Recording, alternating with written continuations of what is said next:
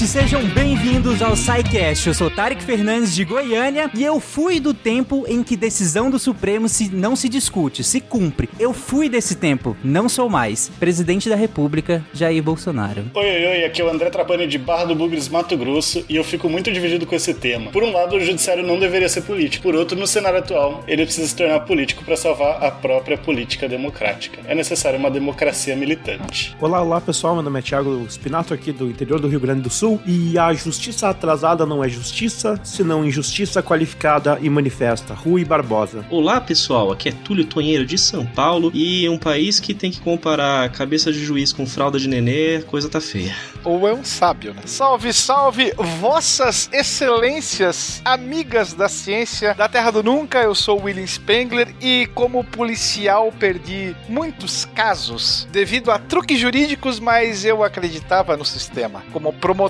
perdi muitos casos para advogados corruptos, mas eu acreditava no sistema. Como juiz, eu procurei seguir a lei ao pé da letra porque eu acreditava no sistema, até eles destruírem minha família. Daí eu parei de acreditar no sistema e passei a acreditar na justiça. Rede Globo apresenta Justiça Final.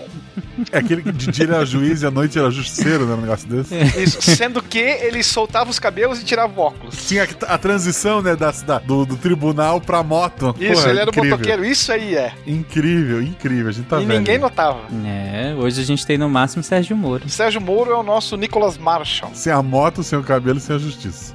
Só com o conge.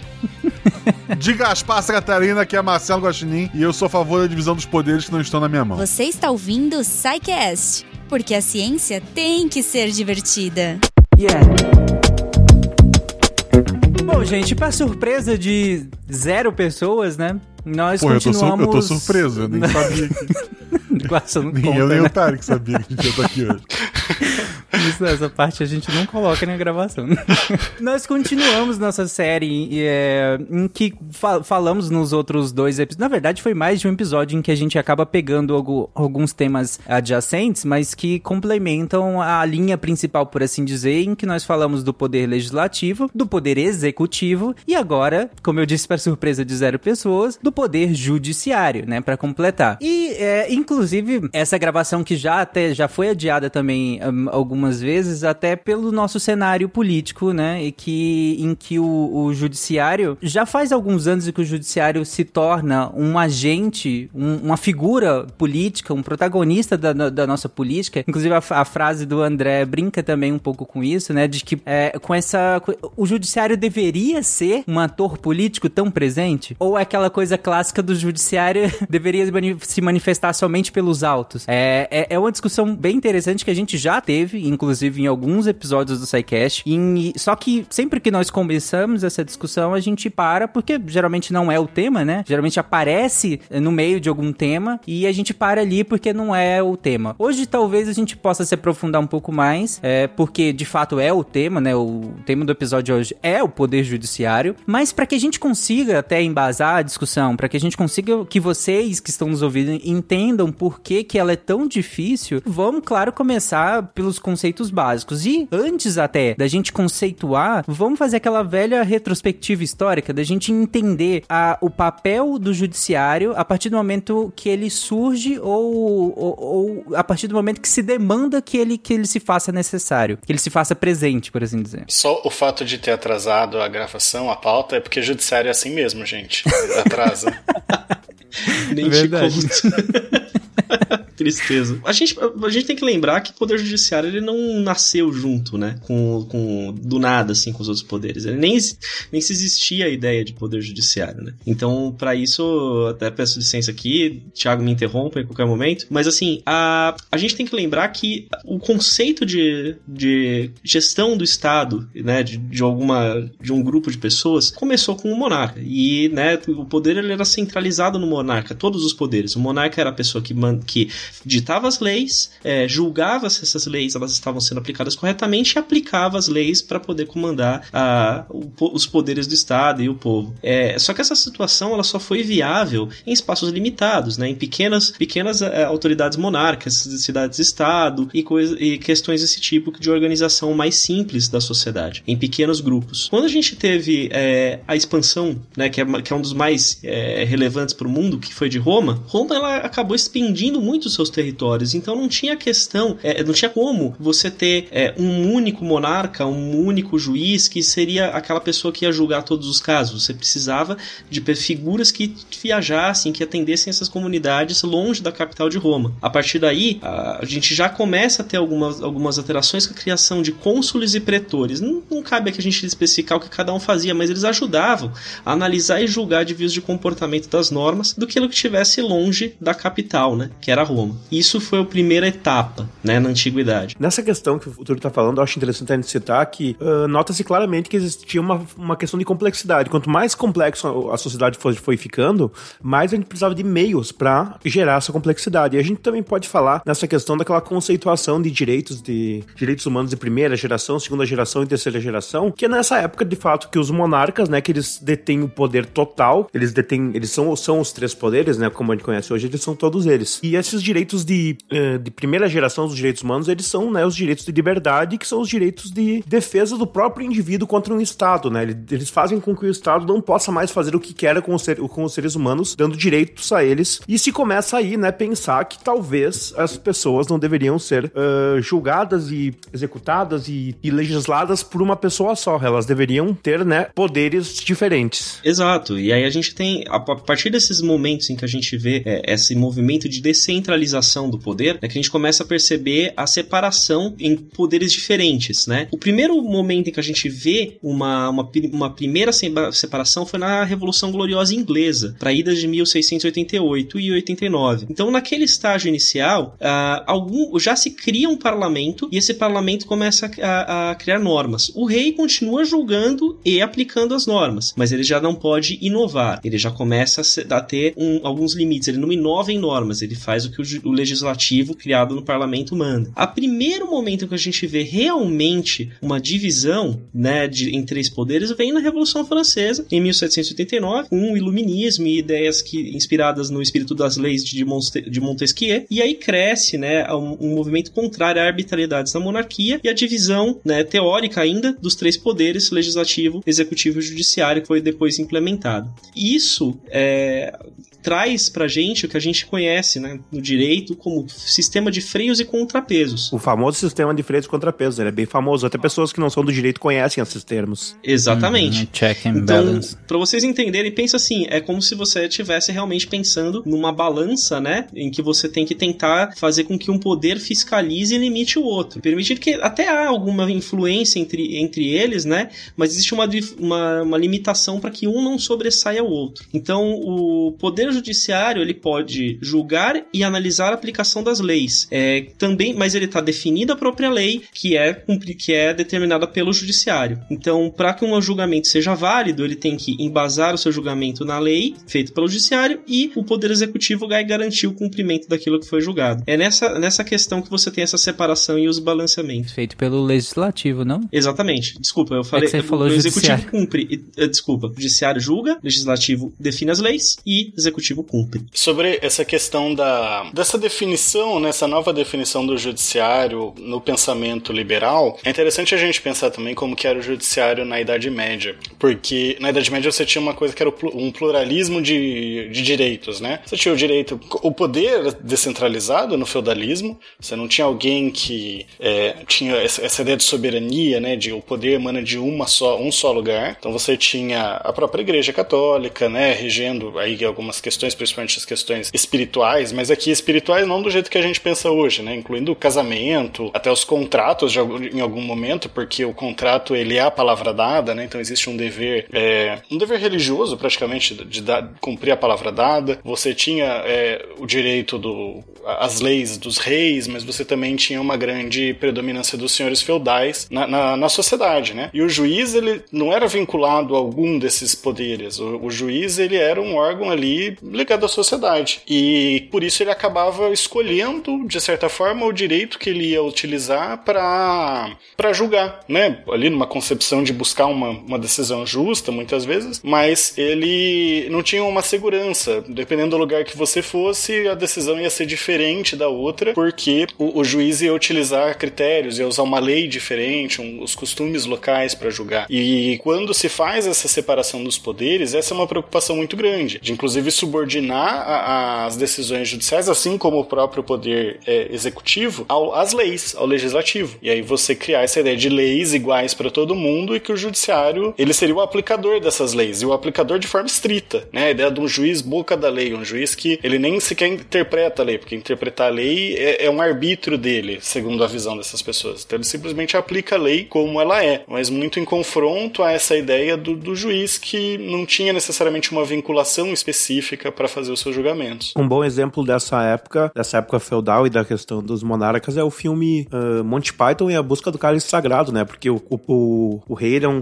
é um ser dotado de muito saber científico e ele passa pelos feudos e vai tomando decisões, assim, uh, um pouco questionáveis e acaba que mostra um pouco desse... Mas eu tô brincando, tá? Esse filme é uma comédia e tal, mas é uma, uma boa indicação pra quem quiser assistir. Como assim? É um documentário. É um documentário, né?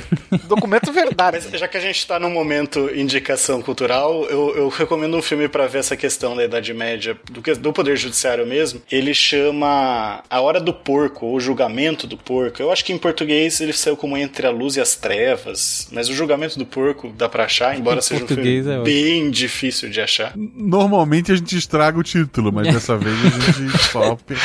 Não, porque assim, é realmente um julgamento de um porco, então é, eu acho que o julgamento do porco era um bom nome. Não, Mas- então é melhor. Aqui os tradutores absolveram ele, inclusive.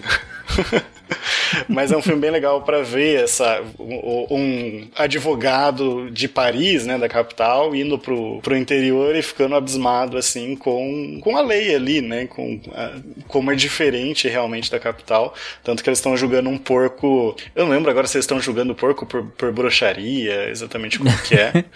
Mas é bem legal o filme.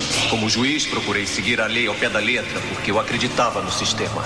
Até eles destruírem minha família. Aí eu parei de acreditar no sistema. E comecei a acreditar na justiça. Bom, vocês já começaram a, a descrever né, as atribuições do Poder Judiciário, mas v- vamos entrar nessa questão, né? O- onde que o Poder Judiciário entra de verdade? O, qual- o que, que ele faz? O que, quais são as atribuições dele? Bom, a- a- o Poder Judiciário, tu como assim, a, a parte mais básica que todo mundo já pensa imediatamente, seria o mais clássico, é a solução de conflitos, né? Então, quando você tem um conflito entre direitos entre duas pessoas, né? O Poder Judiciário ele entra para poder é, tentar regulamentar isso. Ele vai resolver aquele conflito para tentar analisar qual que é o direito aplicável. Tanto pode ser para qualquer pessoa, né? Para a população, para o Estado, para empresas, quanto até para conflitos de interesses dentro do próprio judiciário, com julgamento dos seus próprio me- próprios membros. Isso é o primeiro ponto, né? O mais fácil da gente poder explicar. Mas também existem algumas questões especiais que o judiciário também aplica. Então, alguns casos como pedidos de direitos especiais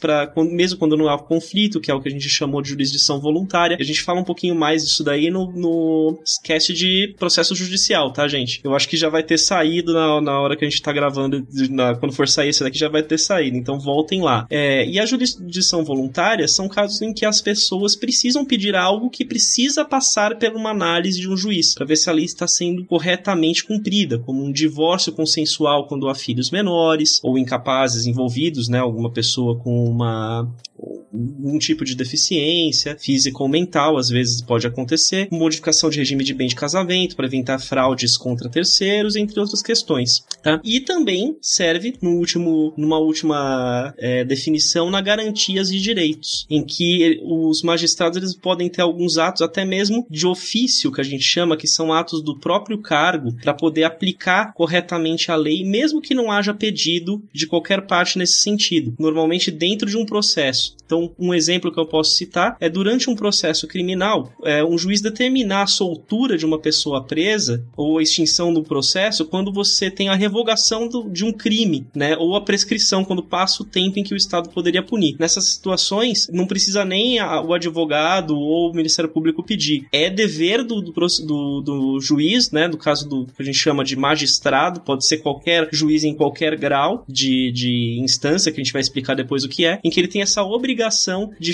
de analisar e ficar de olho na lei para garantia de direitos que forem sendo reconhecidos no caminho, direitos considerados de, é, de interesse público. Eu acho importante ressaltar uh, o que o Túlio falou, a questão de, da questão da solução e resolução de conflitos, né? Então, por quê? O que acontece? O juiz, no caso, é uma pessoa imparcial, ele define conflitos que muitas vezes podem definir a vida de pessoas, então é uma coisa muito séria. E por essa razão que o juiz não pode conversar com o promotor no WhatsApp, perguntar para ele o que ele acha do caso, ele não pode conversar com o defensor ou com a acusadora. Ele tem que ser uma pessoa imparcial e julgar pelas suas próprias convicções e pela lei. E a gente vê muitos casos que ocorrem desse, dessa maneira, né? São casos ainda que estão muito na mídia. E por isso que geram-se polêmicas que envolvem, né, inclusive, uh, membros do alto escalão da política brasileira. Porém, como nem o, o colega Túlio falou. Juiz conversar com promotor, nunca ouvi falar disso. Nunca ouvi. Sabe, não existe, não. Só se for na França. é, só se for na... é, inclusive no sidecast que nós fizemos sobre, sobre processo, né? A gente explica melhor essa, a, a, essas partes, né? Todas Isso. elas que são envolvidas num processo. Mas se você quiser falar rapidamente, até porque eu sempre gosto de fazer cada sidecast autocontido, pelo menos no básico, né? Claro que, que quem puder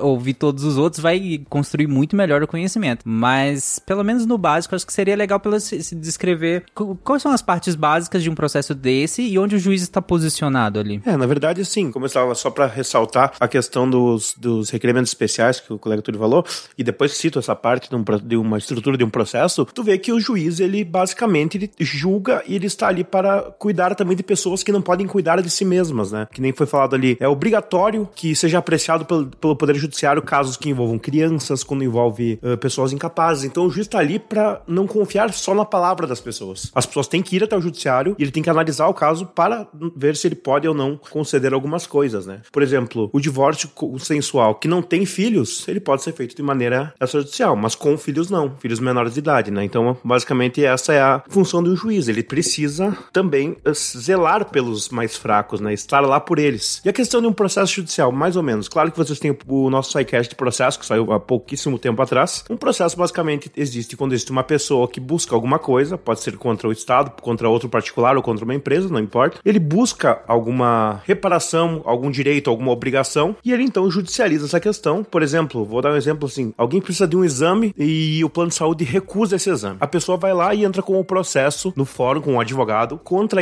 essa empresa de saúde para que a empresa conceda o exame para ela de forma né, gratuita, assim ela precisa pagar por ela ter o plano. Isso é feito por uma petição inicial que vai ir até o fórum. O juiz ele vai ler essa petição e vai dizer: bom, existem os fatores, né, que são corretos, são vou aceitar essa inicial porque todos os fatores estão aqui necessários para entrar com o processo. Você vai ter então a intimação da parte para que ela se defenda. Ela pode se defender, ela pode contestar essa petição inicial, dizer os seus motivos e depois disso ainda a parte que entrou com a ação, né, a pessoa ofendida pelo plano de saúde, no exemplo em questão, ela pode fazer uma réplica dessa contestação. E daí normalmente se pode ter uma audiência, as pessoas podem apresentar testemunhas, apresentar alguma perícia, alguma coisa assim que seja necessária e depois o juiz em tese ele julga o processo baseado em todos esses, esses dados coletados e aí tem uma sentença que é um título executivo judicial que ele pode ser cobrado, né? Claro que dá para apelar depois disso e tudo mais, mas basicamente é assim que funciona um processo. E a promotoria de justiça, muitas vezes ela se envolve quando tem a presença de menores de idade, crianças incapazes, para ficar ali para ser uma fiscalizadora, para cuidar se essas crianças vão estar sendo bem atendidas, se elas vão ter seus direitos ceifados por conta de atos, né, dos seus pais ou dos seus responsáveis. Então, mais ou menos é assim que funciona, mas como falamos, vocês têm que ouvir o episódio que é completinho sobre o processo judicial e lá tá bem explicadinho tudo sobre esse assunto. Um complemento que eu queria fazer é para vocês entenderem assim, é, a gente até quando tá estudando na faculdade,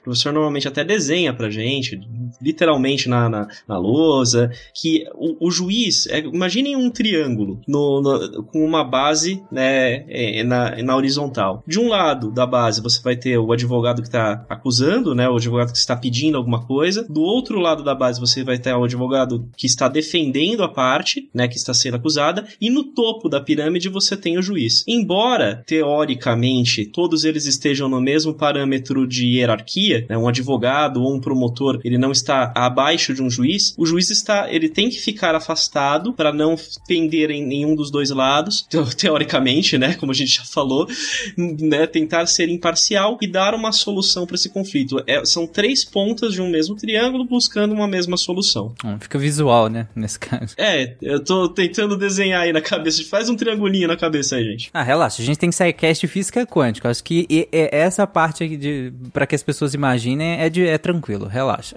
Como juiz, procurei seguir a lei ao pé da letra porque eu acreditava no sistema, até eles destruírem minha família. Aí eu parei de acreditar no sistema e comecei a acreditar na justiça. Bom, é, já que a gente está discutindo esses conceitos básicos, né? Aqui a gente comentou quais são as atribuições básicas do, do Poder Judiciário, quais são as partes de um processo, é, bem, bem basicamente. Antes da gente entrar na estrutura do, do Poder Judiciário, vamos, vamos vir pro Brasil, que eu acho que é mais próximo da, das pessoas de modo geral. Até porque tudo que a gente está falando aqui, a gente está se baseando no, no Brasil, né? Então, antes da gente descrever qual é a estrutura do Poder Judiciário no Brasil, É, entender qual, o que, que é a diferença de, de um STF, um STJ, essas coisas que estão o tempo todo é, na mídia, por exemplo, principalmente na última década, por assim dizer. E antes da gente explicar tudo isso, vamos, vamos trazer o Poder Judiciário para o contexto brasileiro, para a história brasileira. Qual é a história brasileira do Poder Judiciário? Assim, daria um cast só para isso, né? Mas... É,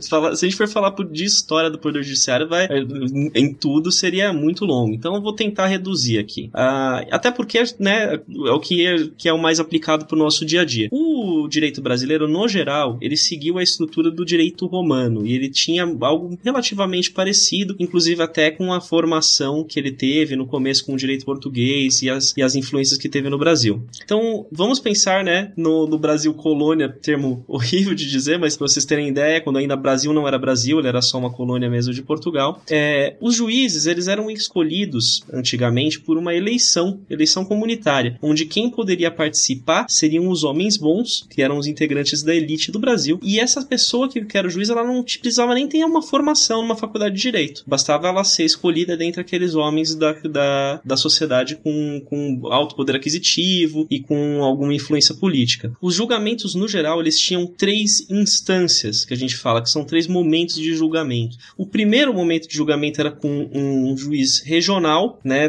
num, num determinado lugar. A segunda poder, seriam nos estados da Bahia e Rio de Janeiro, que eram os estados onde, né, na, na cidade de Salvador e na cidade do próprio Rio de Janeiro, que eram os que tinham controle econômico e administrativo do Brasil na época. E a terceira era lá em Portugal. Então, é, digamos assim, pense que, que o STF, STJ da época, entre aspas, era lá em Portugal. Nessa época também tinha uma a figura do juiz de fora, que é inclusive o que deu o nome à cidade, né? É, de juiz de fora. Ele era uma pessoa que não tinha, que ela, ele tinha obrigatoriamente uma formação jurídica, ele era um bacharel em direito formado e ele era nomeado pelo rei de Portugal na época. Ele servia como um conselheiro e o substituto é, com hierarquia superior aos juízes regionais, caso esses juízes não, existi, não estivessem julgando já os casos. Então ele era, digamos assim, um fiscal graduado com formação e que auxiliava nos julgamentos. Quando teve a independência do Brasil, a gente teve naquele momento a criação do, super, do Supremo Tribunal Federal. Então ele substitui as cortes portuguesas, né?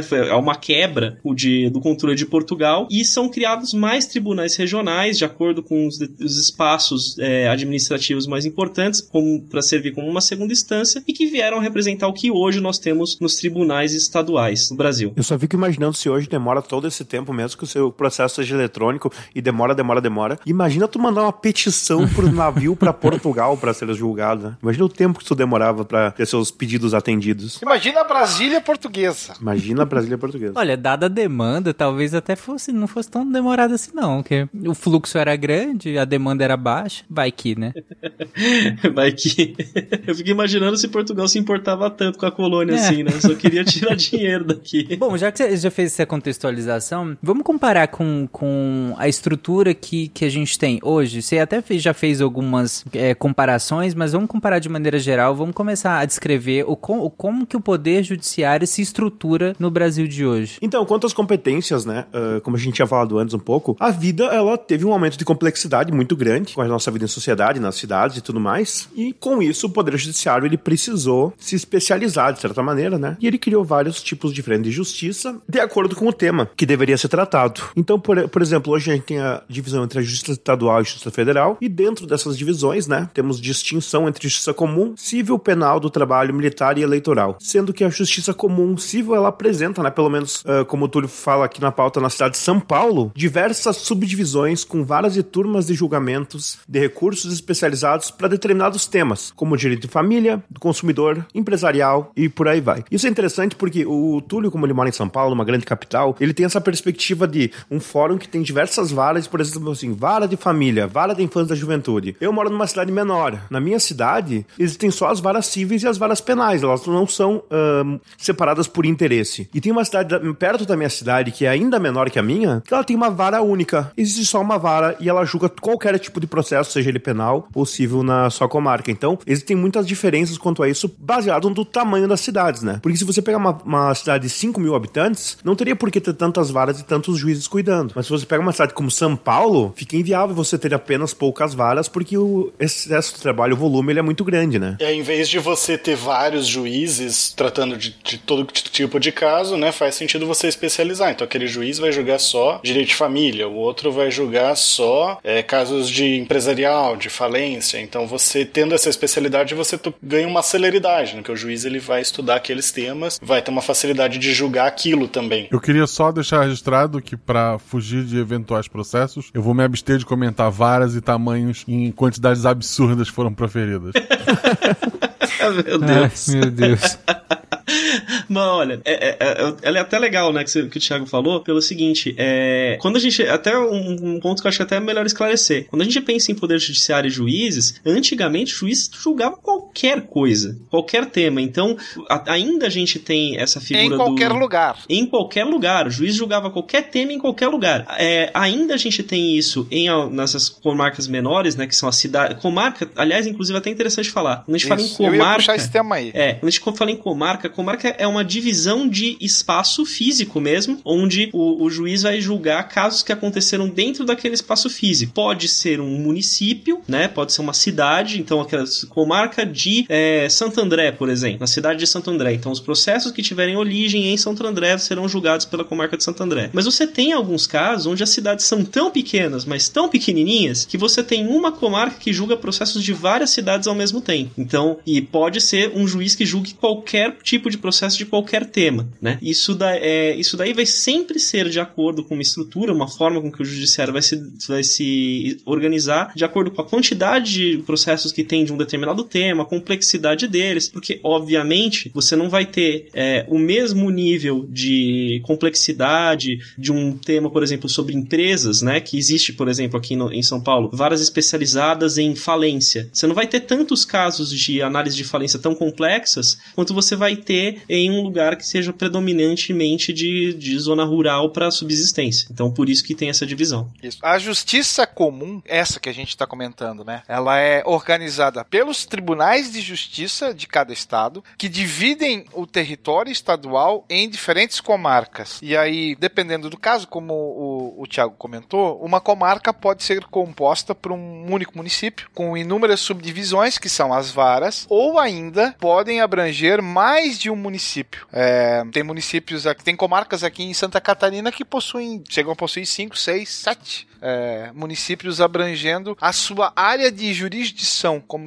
como normalmente se fala. E aí, dentro dessa comarca, nós vamos ter as subdivisões em varas, por exemplo, em varas cíveis, pode ser a primeira vara civil, a segunda vara civil, a terceira, uma vara bancária, uma vara específica é, para feitos criminais do tribunal do júri e assim vai. É, esse juiz ele tem a, a, sua área de atuação vinculada a essa comarca. De, e essas comarcas, a, de acordo com a divisão judiciária estadual, elas podem receber diferentes graus. Então, nós temos uma comarca inicial, a gente pode ter uma comarca intermediária, uma comarca final e uma comarca considerada de entrância especial. É, normalmente pelo grau de complexidade ou a abrangência que esse juízo vai, vai judicar, né? Cidades maiores, problemas maiores, população maior, e aí demanda é, uma estrutura maior.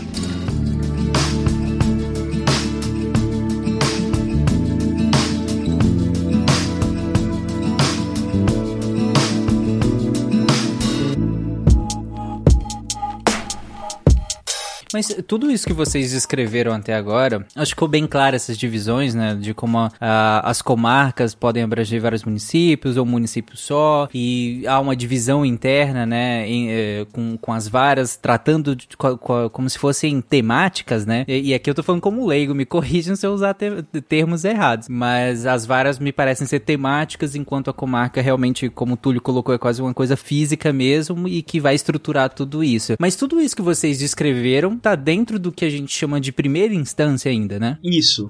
Ela pode acontecer tanto na primeira instância quanto nas outras instâncias superiores também. Eu vou dar um exemplo para vocês aqui do Tribunal de Justiça de São Paulo, tá? Que é com quem tenho mais hábito porque eu trabalho nos processos daqui. É, a gente tem divisões internas, então nós temos, é, sei- eu- já nem sei dizer quantas, quantos grupos de câmaras a gente tem. São as organizações, seriam como se fossem as varas na segunda instância. São as câmaras, né? São grupos é, fechados de desembargadores que atendem é, cada pedacinho ali de quantidade de processos. Dentro do próprio Tribunal de Justiça de São Paulo tem subdivisão. Então, assuntos de família são julgados por um determinado grupo de câmara, um, um- assuntos relacionados, por exemplo, a falências por outros. Então, já tem essa divisão. E nos tribunais superiores também tem, porque a gente tem, por exemplo, o Superior Tribunal de Justiça, que julga leis, o Sub- Su- Superior Tribunal o Supremo Tribunal Federal, que julga questões constitucionais, Tribunal Superior do Trabalho, Tribunal Superior Eleitoral e Tribunal Superior Militar também.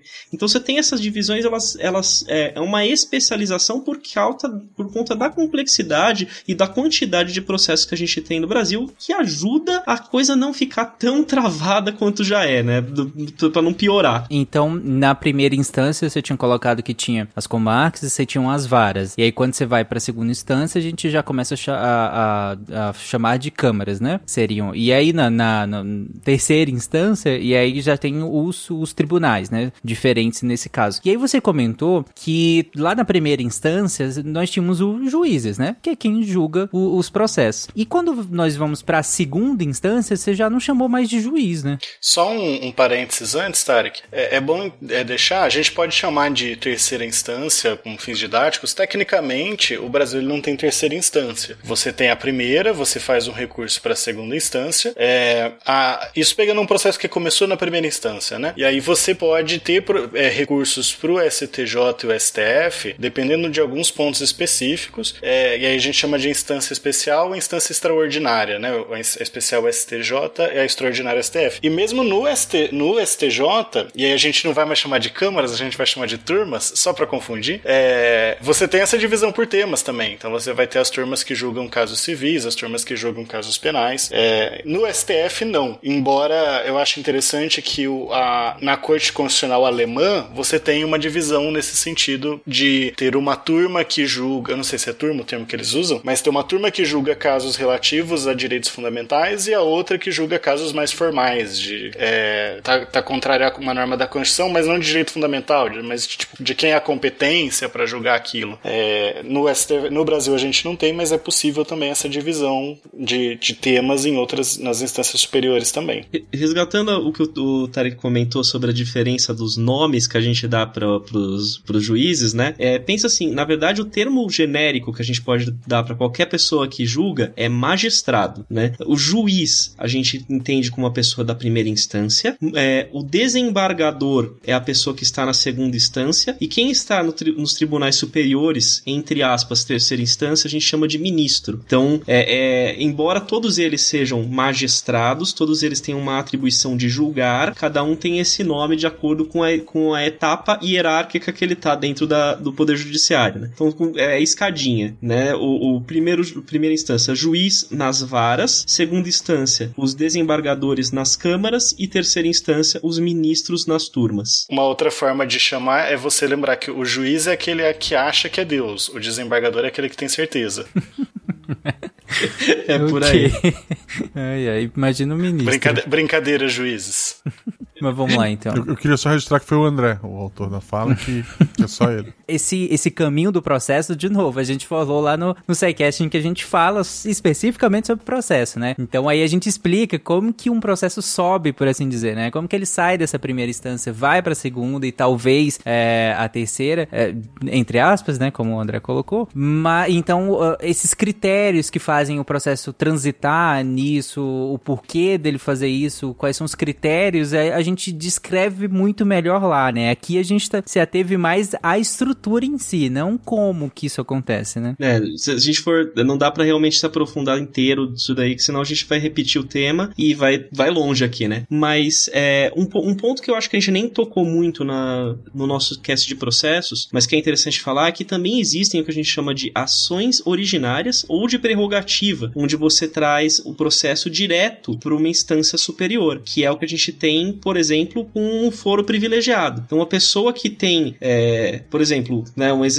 um exemplo de um, um crime cometido por um governador. Nesse caso, quem julga direto o caso é o Tribunal de Justiça Estadual. Se for o presidente da República, o STF. E essa regra, teoricamente, ela até tem uma, digamos assim, um, uma boa intenção, que é tentar trazer um processo na mão de quem seja mais experiente e que tenha mais é, capacidade técnica para julgar é, esses processos. Mas na prática a gente sabe que o que acaba acontecendo é que demora mais, porque esses tribunais grandes eles têm, eles aglutinam muita coisa e faz com que você tenha um debate maior e esses processos acabam demorando mais. Tem algo, eh, Túlio, tem algo a ver com a influência do, do da pessoa sobre instâncias inferiores ou, ou não? Ou realmente é uma questão de, como você comentou aí? Em alguns casos, sim. Então, é, em alguns casos, como por exemplo o julgamento dos próprios juízes, né, dos próprios magistrados. Então, um juiz, ele vai ser julgado também pelo Tribunal de Justiça. Um desembargador vai subindo, você vai, você vai colocando essa, essa questão, né, de, de hierarquia. Vai depender do caso. Não vou entrar aqui também muito detalhe da regra, mas existem é, critérios definidos em lei de quais pessoas são julgadas, alguns, né, casos especiais em que essas pessoas serão julgadas por alguma é, instância especial, ou seja, ou pelo Tribunal de Justiça Estadual ou pelo STJ, STF. Mas acho que em geral dá para falar que sim, que é para impedir influência tanto pro bem quanto pro mal, vamos dizer assim, né? E quando eu falo pro bem e pro mal da, daquela pessoa, você pensa um, um prefeito de uma cidade, ele vai ter muito mais chance se ele for ser julgado pelo juiz ali da mesma cidade, de ser julgado de forma imparcial, seja porque o juiz quer proteger ele, seja porque o juiz não gosta dele. Então se ele vai para um tribunal, já vai estar um pouco mais distante, tanto de, de alguém, né? Pensa um, um, um promotor e um, um, juiz que queiram ali impedir um prefeito de, de, de, exercer a sua função, ou mesmo de se recandidatar,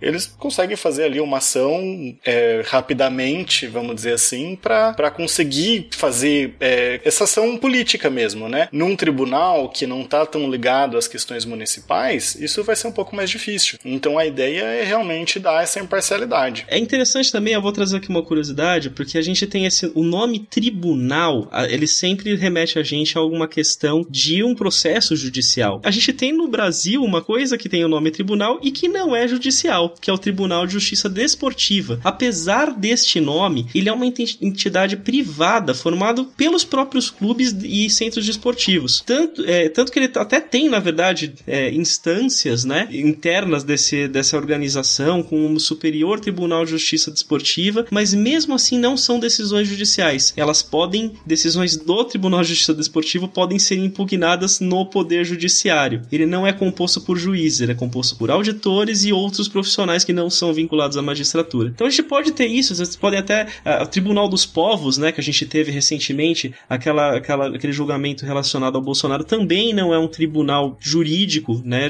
não é um poder, um poder judiciário internacional. São algumas entidades acabam adotando esse, essa, esse nome tribunal sem que necessariamente eles sejam compostos do Poder Judiciário. Ah, interessante, interessante. Então, no, nesse caso do Tribunal de Justiça Desportiva, não, não, não são magistrados que estão ali. Não, não. São auditores é, privados e que não precisam nem ser uma, nem ter formação em direito necessariamente. Não precisam fazer uma, uma um, um, vínculo de magistratura. Não é isso. Uhum. Ah, e tem uma, uma outra curiosidade em relação a isso é que a regra é que se você tem uma, uma instância administrativa que você possa passar um, uma demanda, né, um caso ali, você pode tanto ir pela instância administrativa, pelo processo administrativo, quanto pelo poder judiciário. Você não precisa supor um aluno de uma universidade pública, ele está tendo algum direito cerceado, ele pode requerer esse direito dentro do, do próprio procedimento da universidade ou no judiciário direto. E uma das exceções a isso é esse tribunal desportivo, que apesar disso que o Túlio falou, você precisa primeiro, é, né, no caso um jogador de futebol que tem uma demanda, ele precisaria primeiro passar pelo,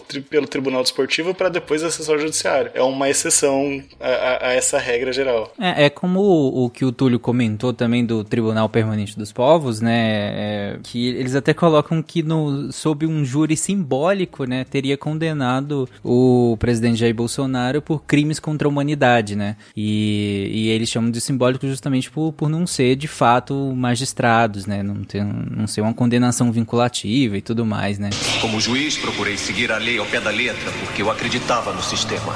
Até eles destruírem minha família. Aí eu parei de acreditar no sistema e comecei a acreditar na justiça. Bom, então vocês até comentaram é, que começaram, na verdade, né? Vocês começaram a comentar a diferença entre dois órgãos que a gente também ouve muito falar. E o André até colocou, quando eu chamei eles de, de terceira instância, né? Que não seria necessariamente um, uma terceira instância, mas um. É, você colocou como excepcional, né, André? Especial é, e é excepcional. instância especial e extraordinária. E extraordinária, isso. E aí seria esses o STJ e o STF. E qual que é a diferença, afinal? Final entre um e outro. É muito interessante falar sobre isso e inclusive é bem necessário porque cada vez mais, né, eu tenho saudades de uma época que as pessoas não sabiam o que era STF no Brasil.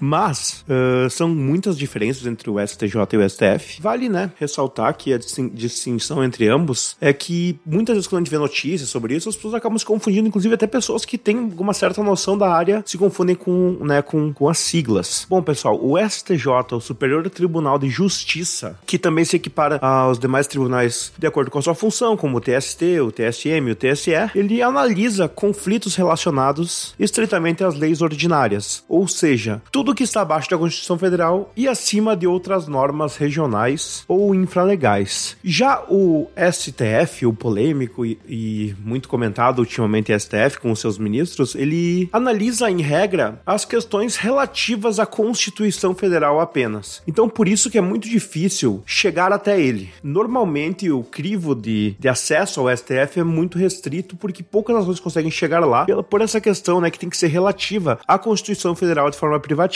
E nesse sentido também é interessante a gente falar sobre o Conselho Nacional de Justiça, o CNJ, que é outra coisa, que foi criado em 2004 por meio de uma emenda constitucional e ele serve como uma maneira de fazer uma auditoria interna do Poder Judiciário. E ele atua na gestão administrativa e financeira dos tribunais, bem como julgando atos dos seus próprios membros, como processos disciplinares, por exemplo, né? Quando alguém lá de dentro faz algo errado, é esse conselho que acaba julgando a pessoa e aplicando, né, uma sanção, dependendo muito do caso e do que foi feito. Só para deixar claro, então, você falou que o, o Superior Tribunal de Justiça seria tudo que é, não é necessariamente interpretar ou aplicar ou, de maneira geral, atuar sobre a Constituição Federal, né? Tudo Exatamente. que for as leis demais é, que não envolverem diretamente a, a Constituição. E aí você equiparou o Superior Tribunal de Justiça ao, por exemplo, o TSE, que é o, o Tribunal Superior Eleitoral. Eles estão no mesmo nível, por assim dizer? Eles são equiparados porque eles vão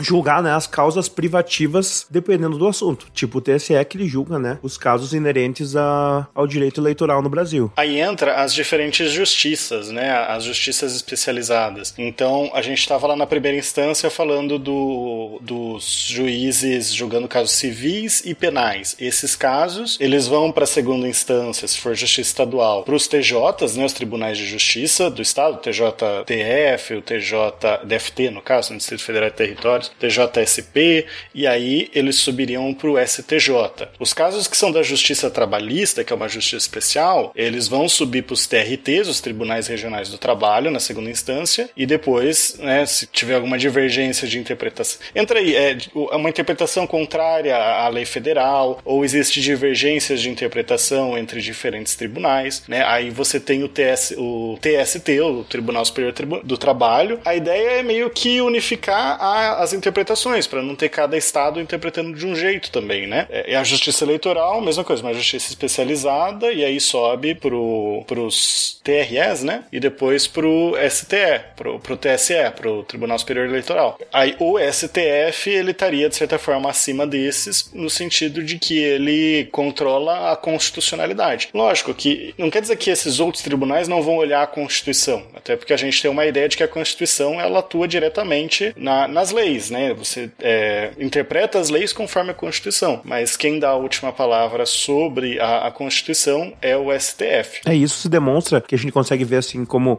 os julgados dos tribunais e, dos, e, da, e tanto das turmas que no Brasil a gente tem um direito que ele, de certa forma ele é vivo, né?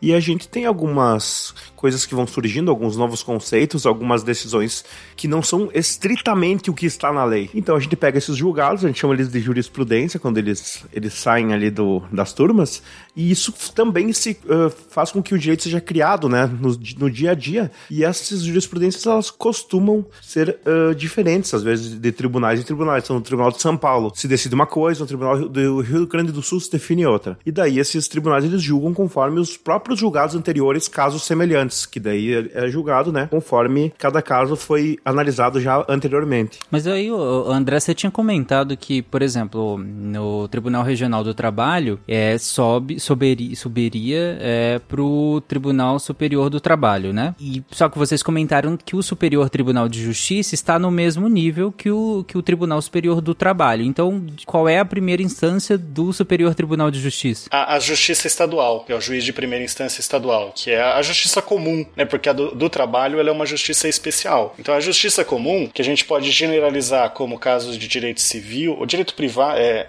é difícil falar, porque é civil, mas teria empresarial, consumidor e direito penal, que são os que vão para ele, que são os casos comuns, né? Os que não têm justiça especial. Então, é, eu estou generalizando como civil e penal, mas pensa assim, tudo que tributário também, tudo que não tem justiça especializada, que é do trabalho, eleitoral, a militar e que eu lembro agora eu acho que são esses, segue esse caminho pro STJ. E as que têm, os que são o TSE, o TSM, o, o TST, eles são justiças especializadas, que aí você é, tem matérias específicas que são julgadas por ele. Ah, acho que agora ficou bem claro que essa questão de tudo que não foi especial não vai subir de instância e vai acabar, vai acabar entre aspas, porque ainda tem o, o STF, né? Mas vai acabar em, é, no Superior Tribunal de Justiça. Tudo que tiver especial, você vai ter o seu próprio tribunal especial, né? Que aí seria o, o superior de, do trabalho, o militar, o eleitoral, como o TSE que você estava comentando. Acho que agora ficou claro. É, e você tem a, a, ainda tem a justiça federal, essa não é uma justiça temática propriamente, é só algumas questões que são de interesse federal, de interesse da União, em vez de irem para a justiça estadual, são julgadas por essa justiça federal. E aí você tem na segunda instância os TRFs, né, os, os tribunais regionais federais, mas ela entra nessa onda da justiça comum, mas em vez de ser estadual, ela trata de casos federais,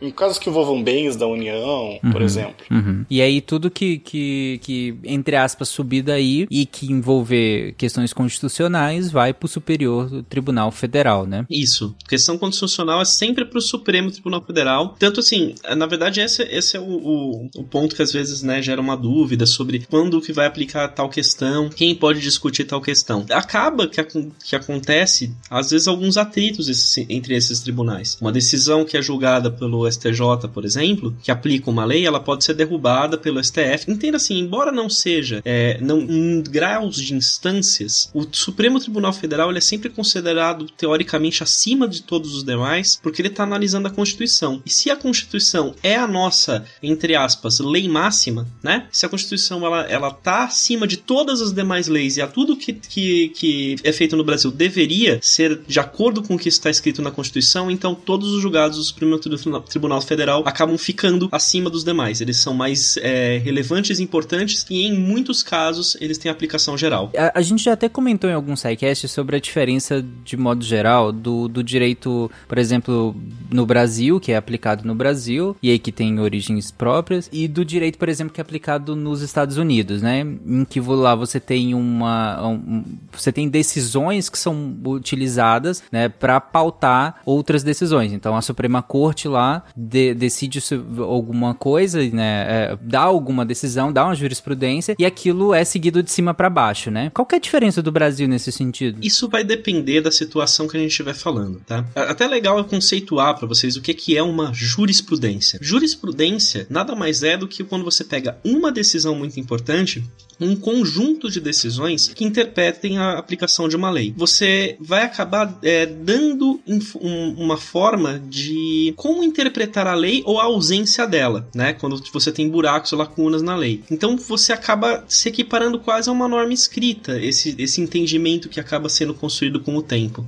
E isso pode virar uma norma efetivamente escrita quando, com as súmulas e as súmulas vinculantes, que são outras formas de você é, prever isso daí. Então, assuntos específicos que podem ser reduzidos a conceitos breves para servir como base para um futuro julgamento, a gente tem as súmulas. E as súmulas vinculantes, elas são essa, é mais ou menos a mesma coisa, só que elas têm aplicação obrigatória. Então, é, elas podem ser súmulas dos próprios tribunais estaduais, que também emitem súmulas, ou dos, do, do Superior Tribunal de Justiça e do Supremo Tribunal Federal, que aí são súmulas, as vinculantes, elas são de aplicação obrigatória, e elas têm aplicação obrigatória para qualquer caso, para qualquer processo. Eu só queria ser o chato. É, o que o Túlio falou tá perfeito, mas eu queria destacar um ponto, uma picuinha, é porque jurisprudência, na verdade, não é uma decisão. A jurisprudência é um conjunto de decisões, embora a gente acabe usando como uma decisão decisão como, com, com o termo jurisprudência.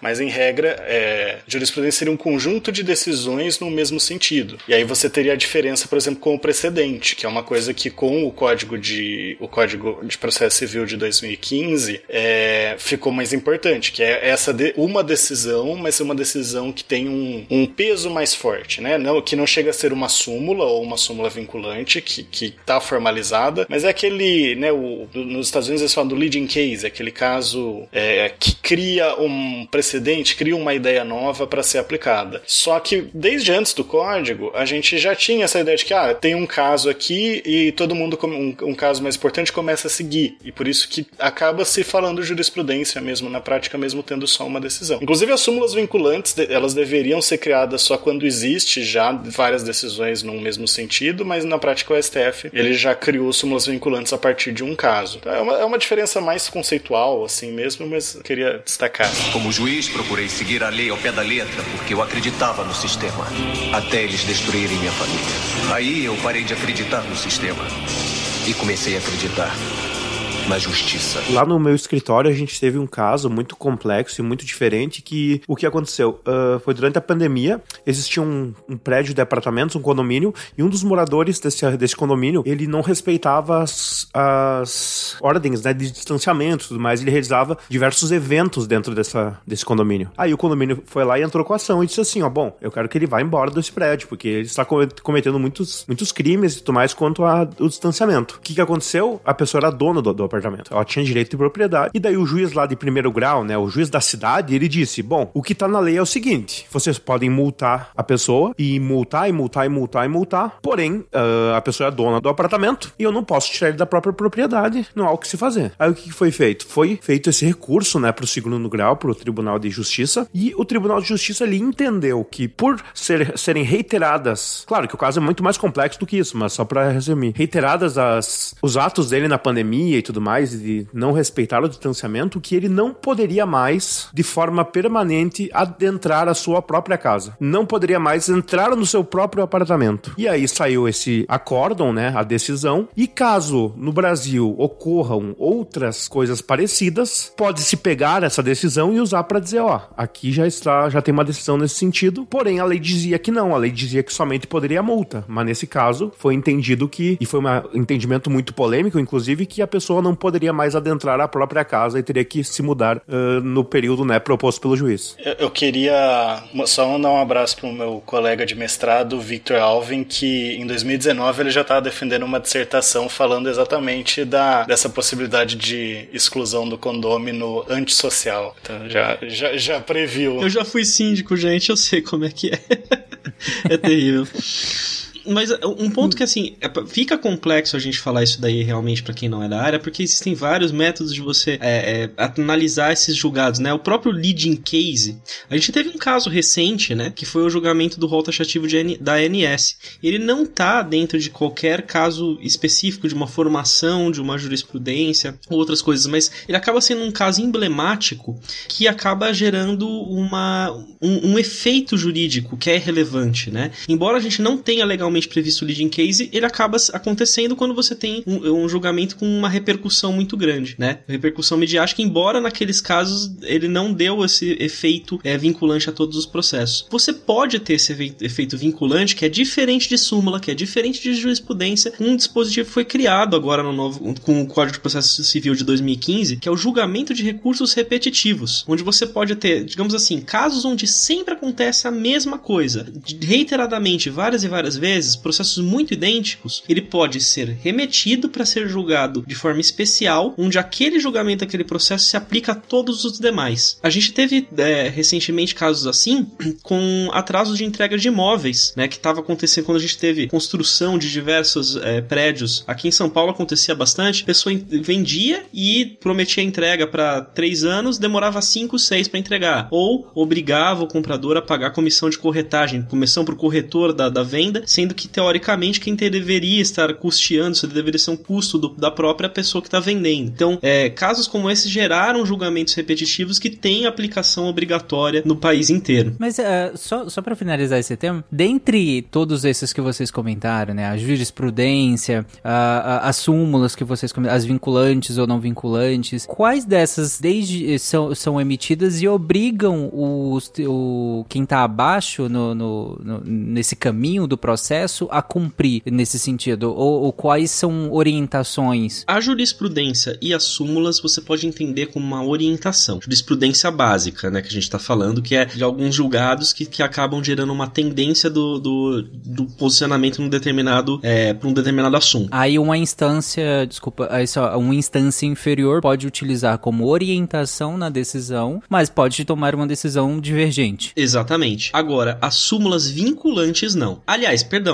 é, ela pode tomar como, como divergente desde que ela explique por quê. Isso também está previsto em lei que, que o juiz, na hora de proferir a sentença dele, ele tem que falar: olha, eu não estou aplicando esse entendimento por causa disso, porque ah, tem uma exceção aqui, tem um detalhe ali que eu não vou aplicar esse entendimento aqui. Ele pode não aplicar. Agora, as súmulas vinculantes e os julgados repetitivos, não, ele não pode deixar de aplicar. Se ele deixar de aplicar, aí isso daí é, pode ser matéria de recurso e provavelmente, entendendo que seria aplicável essa súmula e esse julgado repetitivo, vai ser corrigido nas, nas instâncias superiores. É, esse era meu segundo ponto, né? Caso esse juiz da, da instância inferior não o aplique, seja a jurisprudência, seja a súmula vinculante, aí no caso vira um argumento para se remeter à instância superior, né? Exato. É, em tese, o juiz ele pode decidir basicamente da maneira que ele quiser nesse sentido, ele não é obrigado. Porém, em um eventual recurso que aconteça, provavelmente, quase com certeza,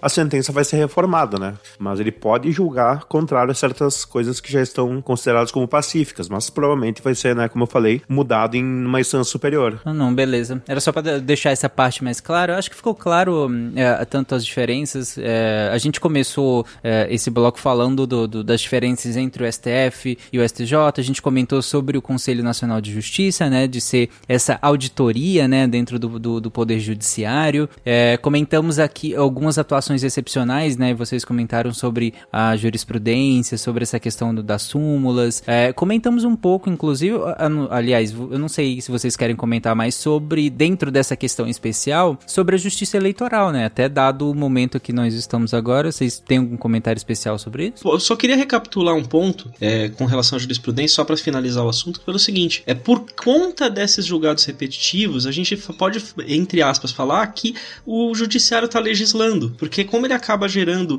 interpretações da lei reiteradas que não necessariamente é o que está escrito, seria como se ele estivesse escrevendo uma lei. Então aí é, é uma, é um, um, uma exceção onde a gente dá efeitos, entre aspas, legislativos para o judiciário por conta dessas, desses julgados repetitivos de aplicação da lei. Agora, com relação à justiça eleitoral, é, aqui é que a gente entra na questão da, da atuação excepcional né, do, do tribunal eleitoral. A justiça eleitoral, ela não só julga processos é, judiciais, processos de conflitos, ela também é um tribunal administrativo. É a justiça eleitoral que vai acompanhar toda a questão de, de registros eleitorais, impugnação de candidaturas, crimes eleitorais, toda essa apuração da realização das eleições em si, o processo de administrativo de elaboração das urnas, estrutura dos colégios eleitorais, segurança, entre todos os outros assuntos relacionados à eleição. Então, ele é como se. Aqui a gente tem o, o, o Tribunal Eleitoral atuando como se fosse o poder executivo. Então ele tá aplicando a lei, ele não tá julgando. Então, para você ver como é interessante essa questão da, das exceções. Você pode ter algumas atribuições especiais a depender da especialidade do tribunal. Ah, bem legal. É, e isso fica claro, acho que quando a, a gente vê né, em ano eleitoral, que a gente ouve falar das atribuições, né, do, do que que o TSE, é,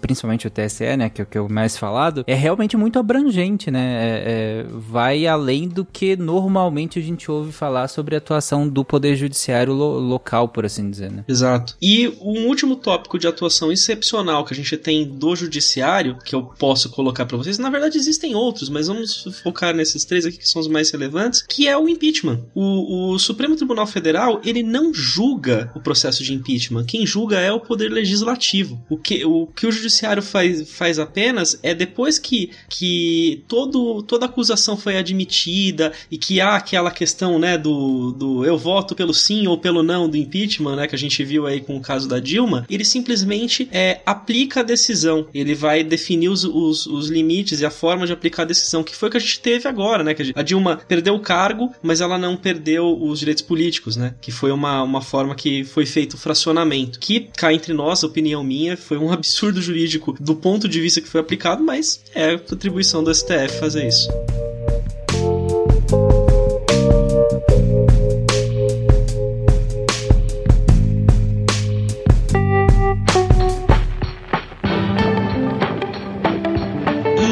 A gente já explicou para vocês agora, né, a estrutura e as divisões do Poder Judiciário, mas o Poder Judiciário, para ele poder trabalhar, ele segue alguns princípios. Parte desses princípios são legalmente previstos e outros são é, é, mais um conceito amplo que você tira da leitura da organização e das leis. Então a gente tem vários princípios, a gente vai citar aqui alguns que são, na minha, na minha opinião, são os mais importantes, porque se a gente fosse fazer todos os princípios, a gente sairia daqui daqui a três meses de gravação. Mas Mas, Mas esse seria basicamente o, o, que norteia toda a atuação do judiciário, né? Qual é o, o, o que e, o que está na base da, da atuação do, do, judiciário, né? Exatamente. Quais seriam, digamos assim, as normas é, básicas, éticas e morais de, do, da atuação do judiciário? Então, listando alguns casos, a gente tem, vamos começar pelo princípio dispositivo, né? Ou como algumas pessoas chamam o princípio da inércia. O nome é um pouquinho estranho, mas por, por si dispositivo, a gente significa que os processos judiciais, eles não existem por iniciativa dos próprios juízes. Eles precisam de que alguém vá lá e peça, né? Um em outras palavras, a gente né? pode pegar alguns casos recentes, né? O caso que o presidente estava esperando, dizia que esperava um aval do STF para poder atuar, ele não faz sentido, porque o STF ele não age sozinho.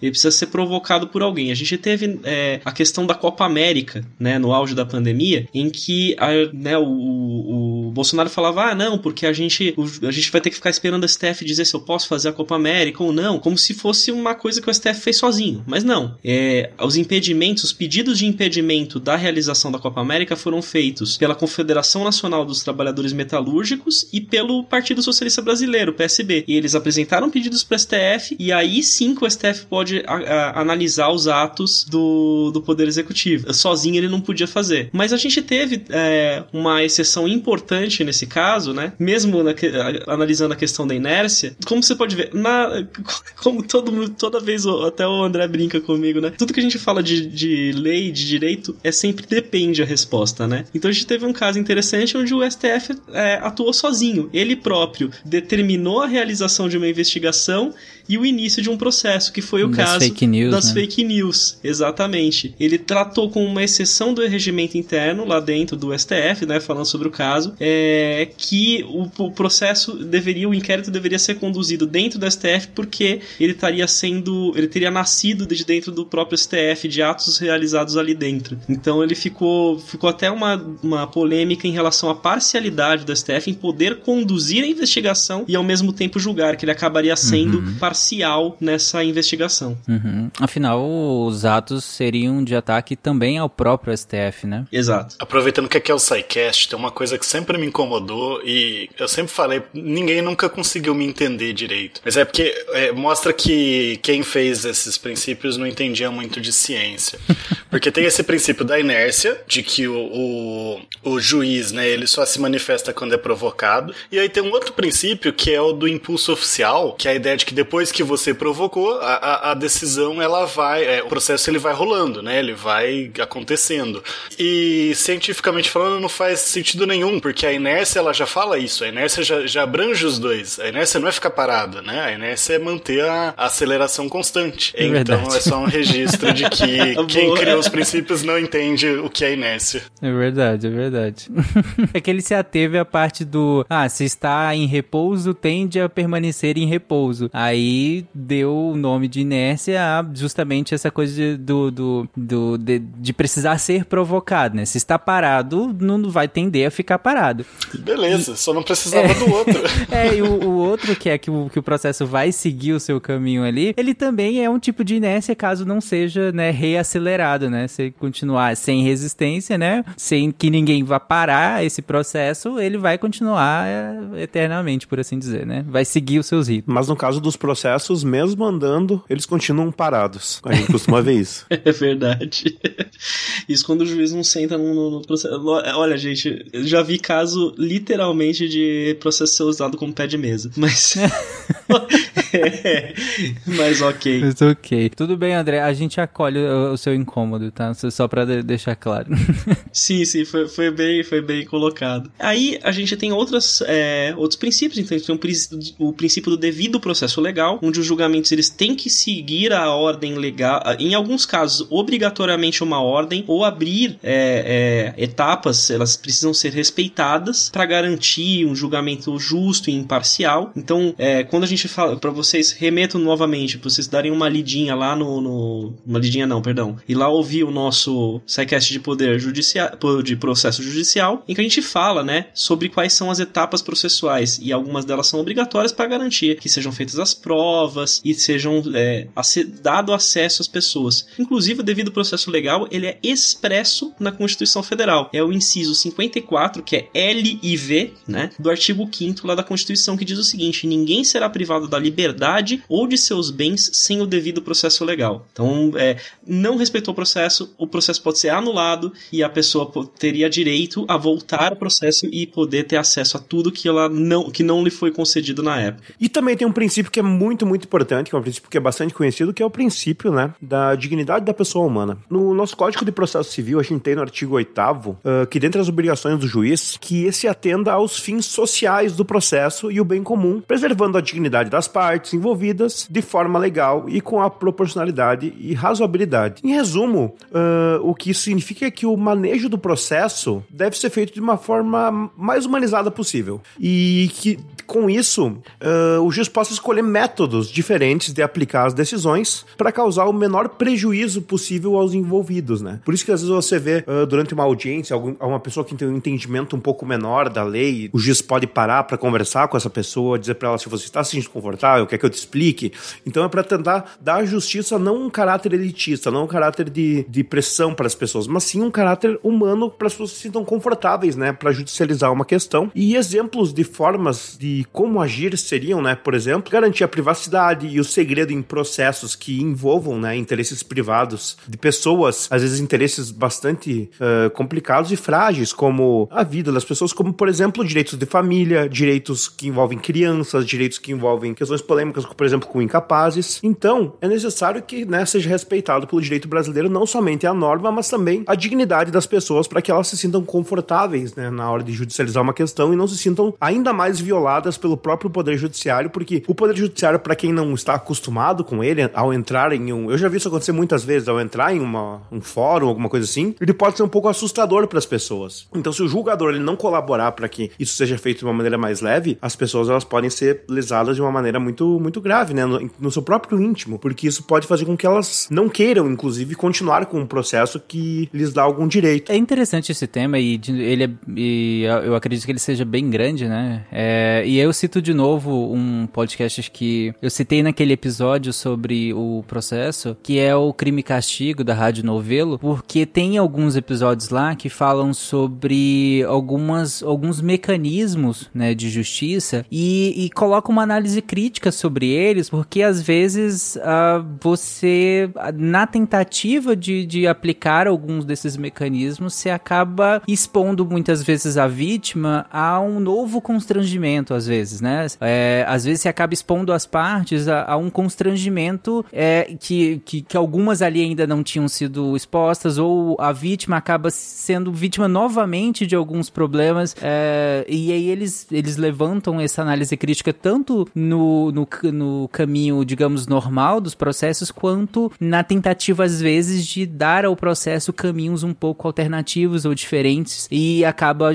chegando nesse lugar onde a vítima acaba sofrendo novamente, por, por, por exemplo. Então, eu só deixo aqui a indicação do, do podcast novamente, que, que é uma série que, que eu gosto, que eu gostei pra caramba. E como eu falei da última vez, eu que sou leigo no assunto, mas adoro esse, esse, esse tema, eu saí de lá com um monte de questionamentos sobre, sobre tudo, a, a, sobre todos os temas que foram tratados, e isso é muito interessante. Eu acho que eu, pelo menos, adoro quando algum produto me instiga tanto a pensar e, e eu queria buscar mais respostas, mas eu não tenho tempo para isso, mas seria muito legal. Enfim, eu deixo a indicação aqui e, e, a reflexão. Então vamos lá. A gente não pode fazer com que o próprio Estado ele agrave a situação de pessoas que já estão fragilizadas, né? Quando elas busquem o auxílio do, da jurisdição para buscar resolver algum problema. Então, por isso que existe esse princípio, né? Para que as pessoas sejam respeitadas como seres humanos e não como números dentro de, de um sistema uh, judicial. Porém, existe também um outro princípio que também é um dos mais importantes dele. Eu falo que todos os princípios são um dos mais importantes porque eles são de fato uh, muito, muito presentes né, no direito e são os garantidores de para que as pessoas elas possam ter um julgamento justo, que é o princípio do contraditório e ampla defesa, que também é um princípio que as pessoas eh, geralmente conhecem. E esse princípio também está previsto na nossa Constitu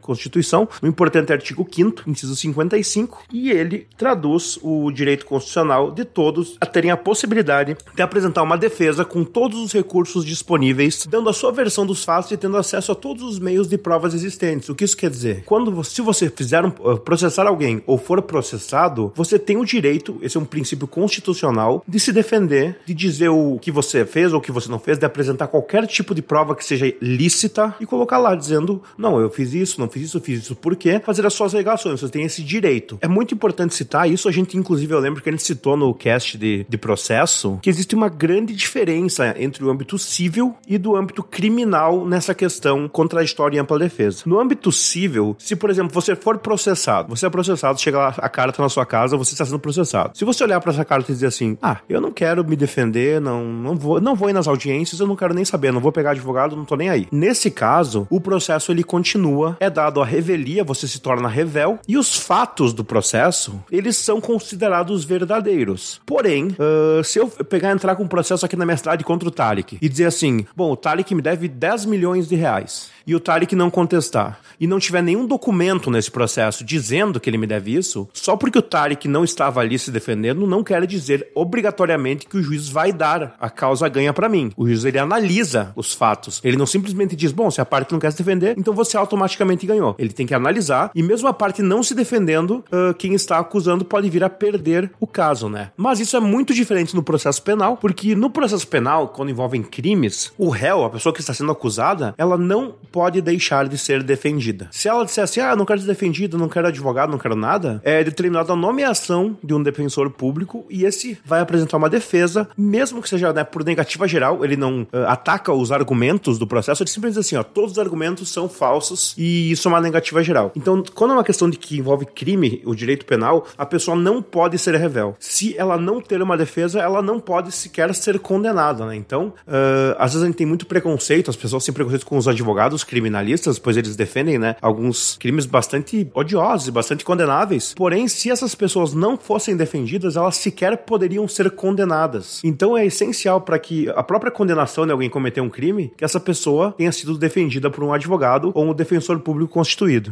Como juiz, procurei seguir a lei ao pé da letra, porque eu acreditava no sistema, até eles destruírem minha família. Aí eu parei de acreditar no sistema e comecei a acreditar na justiça. Eu- acho esse ponto bem interessante, eu só abrir até um parênteses, agora que a gente tá se encaminhando pro final do episódio, mas eu acho que esse parênteses, ele, ele é legal, porque sempre, como você comentou, vários, a gente vê direto na mídia, é, em comentários, em rede social, sobre esses ah, advogados que acabam defendendo casos escabrosos, né, casos horríveis e tudo mais, que tem apelo público e tal, e aí geralmente, cara, como é que esse cara tem coragem de defender isso? Como é que ele vai lá? Enfim, aí às vezes o advogado até sai do caso, né? Desiste do caso, por pressão e tudo. E, e aí sempre eu fico nessa sensação, cara, mas o defender, às vezes, quando a gente fala a palavra defender, não quer dizer que o cara vai lá e fala, não, o que ele fez tá certo, gente. Não, não, não tem problema nenhum. Defen o que, que é defender quando eu falo que um advogado está defendendo alguém? Principalmente nesses casos, como o, o Thiago acabou de, de colocar, de que é, precisa ter um defensor ali, precisa ter um advogado ali para garantir esse direito a, a- essa pessoa, tal qual todo mundo tem, né? Tem, antes de mais nada, assim, tem um. Já citei algumas vezes, tem um podcast chamado Modus Operandi. Eles têm um episódio que eles entrevistam um promotor público. E entre várias falas que ele faz lá, uma que me chama sempre a atenção é que ele fala que ele preferia defender um culpado do que um inocente. Porque o culpado, se tudo é errado, o culpado vai preso. Agora, o inocente, se tudo é errado, o inocente que vai preso. Tem essa visão também, né? É, e uma coisa que eu acho importante ser falada, por exemplo, que o Kitari falou sobre os advogados, você sendo um advogado criminalista ou civil, não importa, você pode escolher os casos, né, que você vai, vai aceitar pegar, né, sendo um advogado privado. Por exemplo, ah, citando um exemplo aqui da minha própria casa, a minha esposa, ela é advogada criminalista, ela atua somente em casos de crime. E ela tem alguns casos, alguns casos específicos de alguns tipos de crime que ela se dá o direito de não pegar, porque ela não tem, como é que eu posso falar, não tem estômago para defender certas coisas, né. Então também tem essa questão. Você não é obrigado a pegar algum caso só porque a pessoa vai até você. Isso é importante ser ressaltado. É, assim, como qualquer profissional, né, na verdade, né? É, na, na minha área, que é a área da saúde, a gente também pode. Claro, tem os critérios em que a gente não pode negar, mas tem alguns critérios específicos que a gente pode sim alegar, alegar uma objeção de consciência, algo nesse sentido, pra se recusar, realmente, porque aquilo nos vai a fazer mal. Mas desde que, no caso do meu caso, não prejudique a vida, no caso, no, no meu caso, vida de um animal, ou no caso de um médico, a vida de um, um ser humano. E eu acredito que no caso de vocês seria algo como o- esses preceitos fundamentais, né? Esses, essas questões fundamentais, né? É, e, e é bom des- destacar também o seguinte: um advogado, quando pega essa esse ponto, né? O advogado que defende bandido, gente, a defesa da pessoa ela vai existir por mais que ela seja culpada. Um advogado que, que tem, ele pode também é, definir como vai ser o rumo dessa defesa dele. Então vamos pegar um exemplo de um crime. O que o advogado vai buscar, às vezes, não é a inocência do, da pessoa, mas há uma pena menor para que não haja um revanchismo social. Então ele vai chegar lá e vai falar assim: olha, isso não tem que ser aplicado, não tem que ser aplicado pena máxima, não tem que ser aplicado uma qualificação onde vai piorar a situação daquela pessoa, ou buscar um regime de, de cumprimento da pena um pouquinho melhor, onde ela não vai ficar o tempo inteiro na cadeia, regime fechado, ela vai poder, por exemplo, pegar um semiaberto para poder trabalhar durante o dia e depois dormir na cadeia. Então tem situações assim, o, essa parte do, de como o advogado age vai depender é, da, do, dos critérios do profissional e do processo que ele estiver atuando. Eu, particularmente, por exemplo, eu sou civilista, e, mas eu, pe- eu não pego o caso assim, a pessoa chega pra mim e fala assim: ah, eu tive um problema aqui, eu quero entrar com uma ação de indenização, quanto a gente consegue arrancar deles em dinheiro? Eu já não aceito esse cliente. Eu já falo pra ele: ó, se você quer arrancar dinheiro dos outros, eu prefiro que você procure um outro advogado, porque não é a minha forma de trabalhar. Eu vou analisar se você tem um direito a, a- a solicitar, né, alguma coisa, uma indenização, e aí a gente vai colocar um valor justo, uma condenação, vamos buscar uma condenação justa. Então isso vai depender de cada profissional. Tem advogado também que é igual eu, assim, que não pega caso nenhum. Eu acho que só pra gente terminar essa questão, né? Porque como o Túlio falou e falou muito bem, ãh, nós não poderíamos citar todos os, os princípios aqui, senão nós ficaríamos fazendo um podcast, um sidecast só de princípios constitucionais e princípios de processo. Citarei, então, por último, o, o princípio da impessoalidade, que é um princípio que, ãh, se pensarmos um pouco, ele costuma não ser muito adotado em alguns casos de renome no Brasil. Ele é um princípio que está também previsto na Constituição Federal, no artigo 37, e ele diz que assim como toda a administração pública, os atos do juiz não devem se basear em suas opiniões pessoais, seus gostos, suas posições políticas principalmente, ou qualquer outro ponto de vista, senão a interpretação da lei e a sua aplicação aos casos submetidos a julgamento. Da mesma forma, frente a um conflito de interesses entre as partes no processo, o juiz deve atender e julgar com imparcialidade, ou seja, ele dá a ambas as partes o mesmo tratamento, ele tem que ser completamente imparcial, sem benefício para qualquer uma das partes. E como foi citado aqui uh, na nossa pauta, foi exatamente esse critério que foi julgado, né, como violado nos casos da Lava Jato, envolvendo o presidente Lula e o Sérgio Moro, por ter Moro agido de maneira diversa quanto à impessoalidade, beneficiando a acusação, prejudicando e monitorando atos da defesa com fins estratégicos para obter argumentos para condenação, em vez de efetivamente ficar sentado na sua cadeira e somente julgar o fato. Eu consigo, posso lembrar da pessoa saudosa do, do professor uh, Tupinambá de Azevedo, que é uma pessoa que é muito cara para mim, ele era desembargador de, do Tribunal de Justiça de, do Rio Grande do Sul, e ele sempre falava que juiz não é super-herói e juiz não é artista. Juiz tem que se manter na sua cadeira e não tem que dar entrevista, não tem que ser o, a pessoa que é, o, é a cara da ação. Ele tem que ser a pessoa que está por trás daquilo só julgando. E, e ele, falou, ele fala isso há muito tempo antes de acontecer esses, esses casos, como o caso do Lula e do Sérgio Moro. E quando eu vi esse caso acontecendo, eu lembrei exatamente dele, então eu deixo aí a lembrança do professor. É, inclusive, é, esses fatos foram bem noticiados, né? Nada aqui do que a gente tá falando é muito novidade, imagino, para quem tá ouvindo, é que, que o ex-juiz Sérgio Moro tenha, tenha sido é, colocado como parcial nos, nos processos, né? E isso causou. E aí vocês me corrijam se eu usar alguma nomenclatura errada, mas isso causou anulação, né? É, do, dos processos que ele, como juiz, julgou. Afinal, ele, como muito bem noticiado, ele transitou entre as partes, por assim dizer, influenciando elas, né? Inclusive o Ministério Público. É, e aí entra figuras como o Deltan Dallagnol também, é, que, que juntos ali com, com outras partes acabaram influenciando todo o processo e isso tira qualquer princípio. Um deles, né? Que é, que, que é levado a, por terra é o princípio da impessoalidade, né? Mas dentre outros também. Dentre que, outros que... que... são muito importantes, que a gente inclusive citou, né? Como devido ao processo legal que foi completamente exterminado nesse caso. Exato. E, enfim, como eu comentei, é, são casos que são, são muito bem noticiados. Já, então a gente não precisa se, se aprofundar tanto.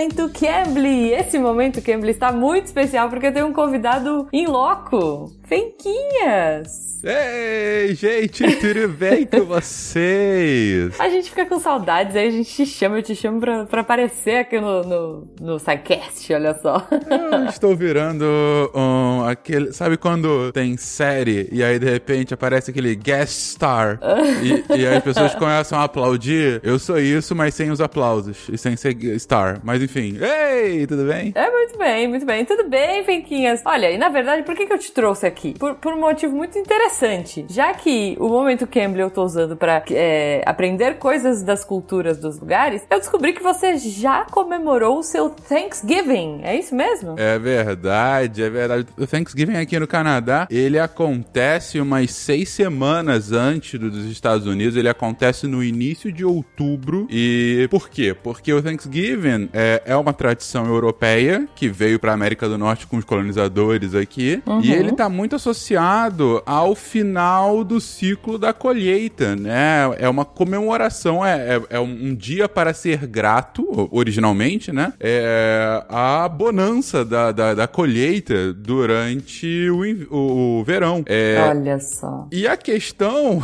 é que o verão aqui no Canadá é significativamente menor do que os Estados Unidos. Justo, então, justo. A, a colheita aqui, ela tendia a acabar um tanto quanto antes dos Estados Unidos, e aí o, a, data foi fixada aqui para esse início de outubro. É claro que hoje em dia já não é mais isso, claro que tem ainda colheita e tudo mais, mas hoje. É, é próximo, a, né? Mudou, né, bastante o, o, significado. Continua sendo um dia para é, pra você se reunir com a sua família e dizer por que, que você tá grato esse ano, ao, ao que você é grato esse ano, né? É, é uma coisa. É, eu acho interessante que é muito parecido com o nosso. a nossa véspera de Natal. Eu, eu, eu senti só. a vibe aqui, sabe? Eles também comemoram o Natal, claro, mas a Aham. vibe de você se reunir com a família é, pra, pra ser um momento um pouco mais íntimo mesmo, é, é, com- tendo essa questão do, da, da- gratidão por trás, né? É, mas a- no Brasil a gente não tem o, o- o mesmo momento, mas a, a vibe me lembrou muito a nossa véspera de Natal,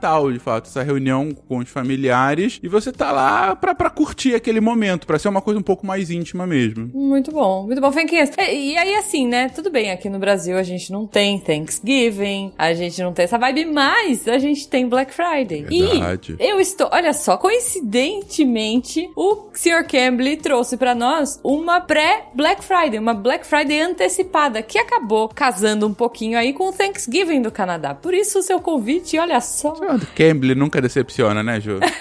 pois é, cara. Então, ouvintes, se vocês gostaram aí da curiosidade do Thanksgiving antecipado do Fenquinhas e do Canadá, primeiro do Fenquinhas, depois do Canadá, nessa ordem, vocês também vão curtir a Black Friday antecipada do Cambly, olha só.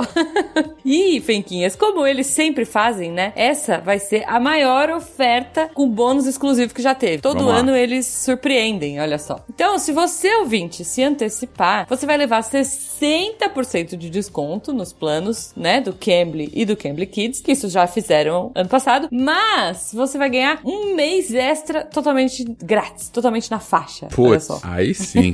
Aí Pois é, sim. pois é. Gente, já comentei aqui anteriormente, só reforço. Usuário do Cambly, já vimos o poder que é você ter aulas ah, e ou conversas individuais com professores Uhum. nativos. É outra coisa. Sim, é outra sim. coisa. A senhora Fencas fez, né? Exatamente. E assim, você ter aulas individuais é outra parada. Porque é uma atenção exclusiva pra você naquele momento. Dependendo do- de com quem você faz, você pode determinar o seu plano de estudo com a pessoa. E falar, puta, Uhum. minha meta não é, sei lá, entrar pra academia canadense de letras. A minha meta é falar aqui pro meu trabalho porque é, é, eu preciso pra uma posição nova. Minha meta é eu conseguir me comunicar pra aquele projeto X, sei lá. Então, você consegue estabelecer quais são os seus planos e a pessoa trabalha com você pra aquele plano e não pra uma coisa genérica. Então, é outra parada. Exato, exato. E no seu tempo, aquela coisa que eu sempre falo, né? No seu tempo, ah, eu posso só de madrugada, eu posso uma hora por semana, eu quero cinco horas por semana. Cara, vai adaptar no seu tempo. Lembrando que, né, os planos aí estão a partir de 74 reais por mês. Então cabe no seu bolso. Espero que caiba, por favor, ouvinte. E nessa oferta exclusiva, então, ouvintes, vocês entrem lá no site do Cambly. Como é que é o site do Cambly, Fenquinhas? Cambly, C-A-M-B-L-Y. .com. Olha, sua pronúncia tá muito bonita, cara. Tá muito bonita. Então você entra lá no site do Cambly, usa os nossos códigos. Se for pro Cambly, SciCast pré-BF. E se for pro Cambly Kids, pré-BF, SciCast Kids. Os links também vão estar aí no post e você vai curtir aí esse 60% de desconto e um mês extra totalmente grátis, gente. Aproveita e olha só, aproveita mesmo, porque é só hoje, tá? Essa, essa campanha vai rolar só hoje, então corre lá, entra, clica no link, porque se você perdeu, se você tá ouvindo isso atrasado, perdeu, gente, sério, tem que aproveitar. Um beijo pra vocês e corre aí que é só hoje, gente. Sério, vale muito a pena. Corre, corre.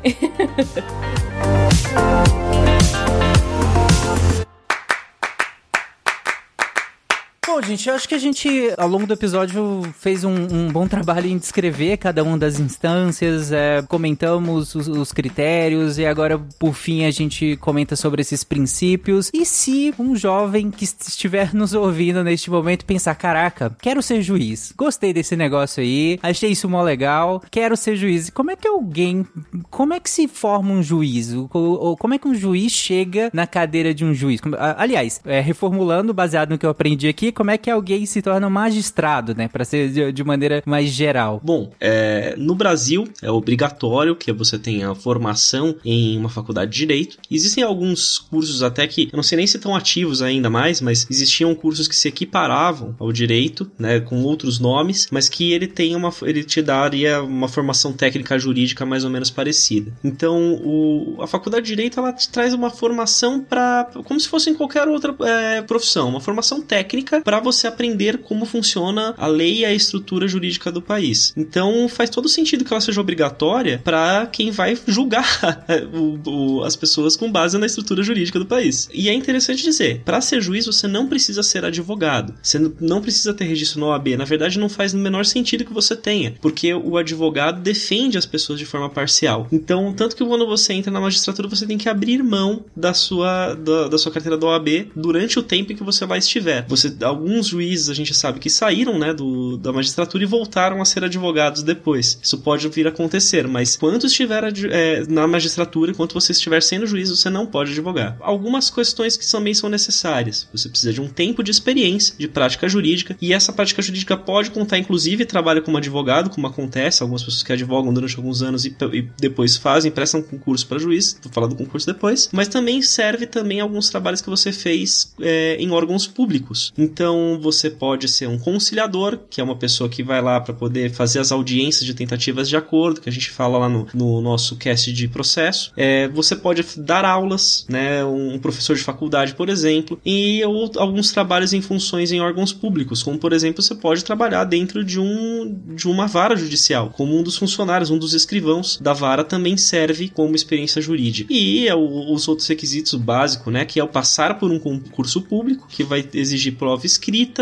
tem o que a gente chama de prova de títulos, que ele vai avaliar quanto, quais são as suas formações, se você chegou a fazer pós-graduação, doutorado, que vai lhe dar uma, uma chance maior de você conseguir ser aprovado na vaga, além de entrevistas presenciais com outros juízes que podem realizar uma verdadeira sabatina com você, tanto para poder verificar os seus conhecimentos, quanto para ver se você está é, tá de acordo com os conceitos éticos e morais esperados do, dos tribunais. E a gente tem alguns outros requisitos, que é como, como esperado para qualquer outro cargo público, que os juízes sejam pessoas que estejam quites com as obrigações eleitorais, que não estejam sob investigação ou tenham uma condenação criminal prévia, com algumas exceções, né, que estão previstas em lei, ausência de penalidade disciplinar no exercício de função, entre algumas outras coisas. E isso é o magistrado comum, mas nós temos exceções, que são os ministros dos tribunais superiores, como por exemplo no STJ-STF. Eles têm critérios diferentes e eles são indicados pelo, pelo presidente da República. Eles não passam por concurso público e eles não precisam ter experiência ou terem trabalhado diretamente no Poder Judiciário. Em regra, para esses casos, o que é esperado é notório saber jurídico, um notável saber jurídico, que é totalmente subjetivo, e como a gente teve até algumas indicações de, olha, fulano escreveu um livro que fez sucesso moderado, suficiente para ele poder ser indicado para ministro dos tribunais superiores. Uh, Túlio, inclusive, só para citar, eu sei que já existiram no Brasil, no STF, ministros que eram médicos e engenheiros civis, eles não tinham qualquer formação jurídica. Então, isso já aconteceu na história do Brasil. Mas claro que o normal, né, o que é mais,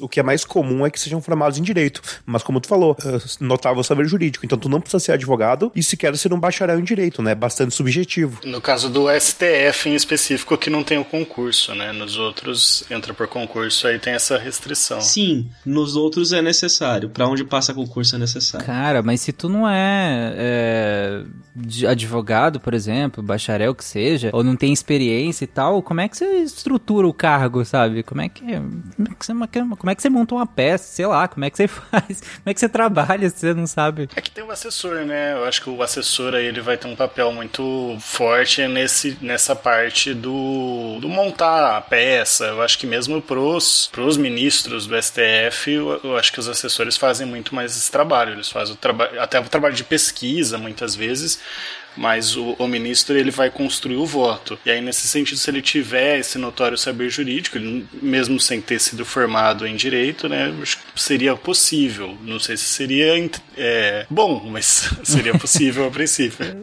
E além disso, né, um ministro para ser indicado, ele precisa ter reputação ilibada, o que é também extremamente subjetivo, subjetivo mas que na, mas que funcionaria algo como uma lei da ficha limpa. Ele tem que ter entre 35 e 70 anos Hoje, né, 70 anos por conta da PEC da Bengala, né, que aumentou a idade limite pelo qual um ministro pode trabalhar. Ele tem que ser brasileiro e tem que ter 10 anos de atividade profissional. Tendo isso tudo, ele passa por uma sabatina no Senado Federal e aprovado ele começa a atuar no cargo. Na prática, os ministros, diferente dos, dos juízes desembargadores, eles são uma indicação política. E ele, desde o início, ele serve por uma, uma força do presidente eleito para buscar aliados na, dentro do, do Poder Judiciário. A gente está vendo aí, né, durante esse processo eleitoral, exatamente isso como uma ferramenta, né, uma moeda de, de, de troca de, de forças de poderes feitas pelo Bolsonaro, que além de querer, estava querendo reduzir a idade limite, né, revogar a PEC da Bengala para que é, alguns ministros se aposentassem, ele ainda pretende aumentar o número de cargos, indicando mais, mais ministros para o STF, do, dentro do seu alinhamento político, e assim conseguir apoio ali dentro. Então a gente. É verdade que já teve casos né, de indicados por, por, por presidentes do mesmo viés ideológico que não votaram a favor deles, como foi o caso da Dilma, né? Que a gente não teve uma pressão nesse caso, mas é, é, é o que já acaba acontecendo, né? Essa indicação política, essa força, a gente sabe aí, né? Nunes Marques e outras coisas. Como juiz, procurei seguir a lei ao pé da letra, porque eu acreditava no sistema. Até eles destruírem minha família. Aí eu parei de acreditar no sistema.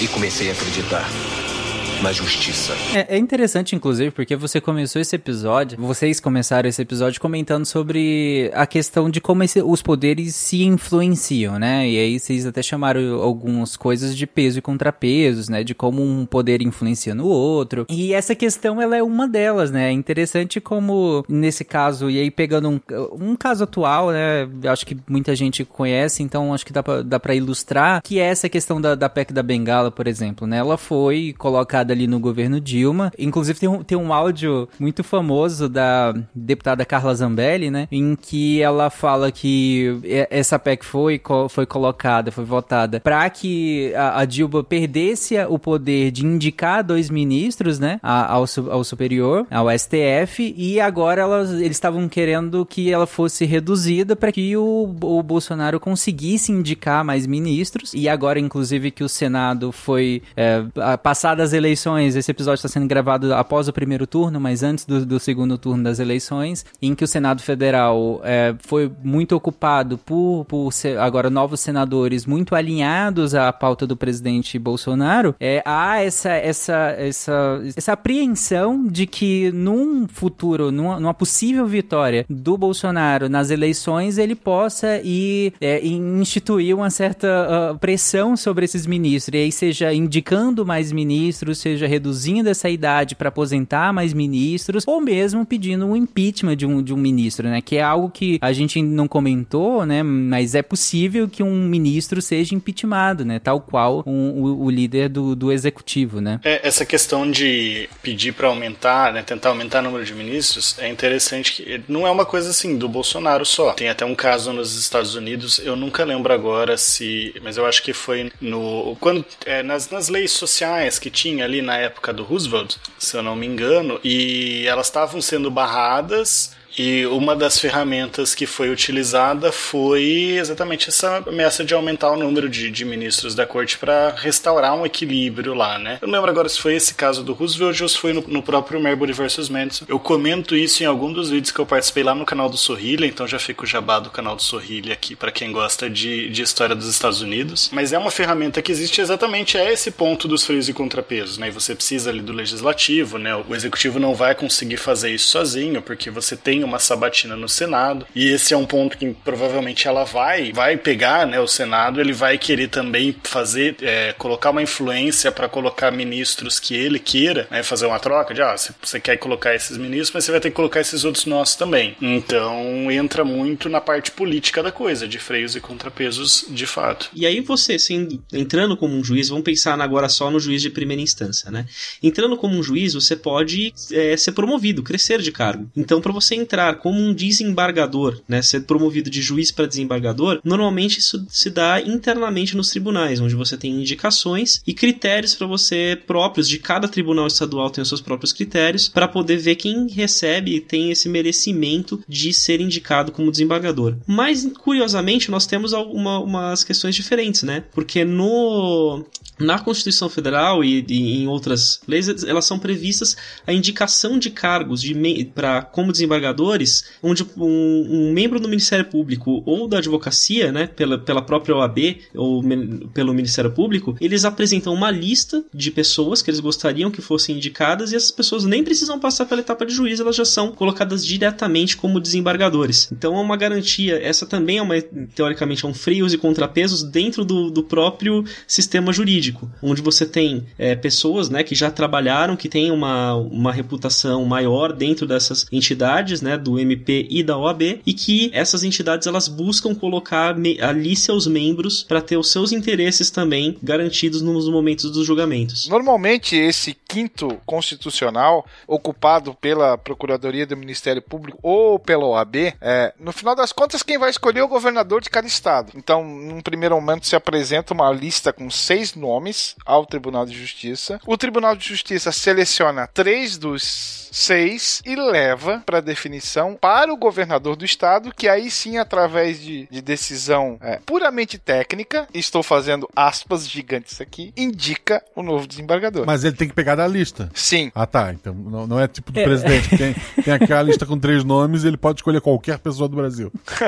é, em teoria, essas listas são meio que convencionadas, né? Para vários cargos diferentes, né? É, e aí se meio que se convencionou até onde eu sei, né, que, que se respeitaria. O, o, o Ministério Público é assim também, né? Quando você vai indicar o, o PGR, né, o Procurador-Geral da República, é, você segue uma lista de indicações. Quando... Era assim. É, é, então, era assim, né? É, a reitoria de universidades, né, o Consune, né, o Conselho Universitário, dentre outras instituições, acabam indicando um listas também, foi né? assim.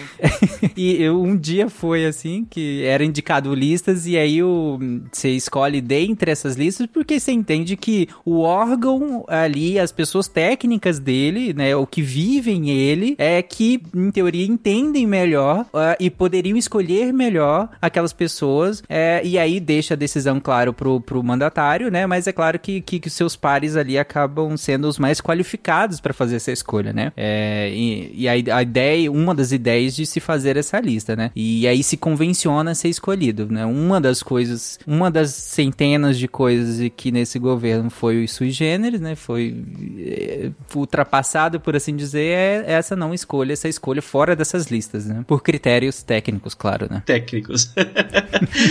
Mas foi feito o cargo, a pessoa viveu, se tornou juiz, se tornou um magistrado, como é que acaba? Pode ser com a morte, né? No falecimento, encerra a atividade, obviamente. Pode ser por idade, que hoje nós, pela PEC da Bengala, né? A gente, a pessoa pode entrar até os 70 anos e ela é aposentada obrigatoriamente com 75 anos, ou também ela pode perder o cargo pelas penas disciplinares da aposentadoria compulsória, né? Que uma pena maravilhosa que a gente tem é que quando o juiz comete um ato que é contrário ao decoro do cargo, né? Se fazer um, um ato imoral, ou se ele sofre uma condenação criminal, ele pode perder o cargo e ele recebe uma, uma aposentadoria, que aqui na minha opinião pessoal, um excelente presente pro, pro, pro magistrado, porque ele já garante o pagamento da, que ele vai ter com, de vencimentos com, advog, com o magistrado, mesmo depois de perder o cargo. Então ele vai continuar recebendo o salário dele, né? Até existe a possibilidade de uma decisão sem esse salário, mas ele teria que ser dispensado com até dois anos da função, o que é extremamente improvável porque a categoria se autoprotege. Ainda hoje nós temos é, uma discussão de uma emenda constitucional, uma proposta de emenda constitucional de número 89 de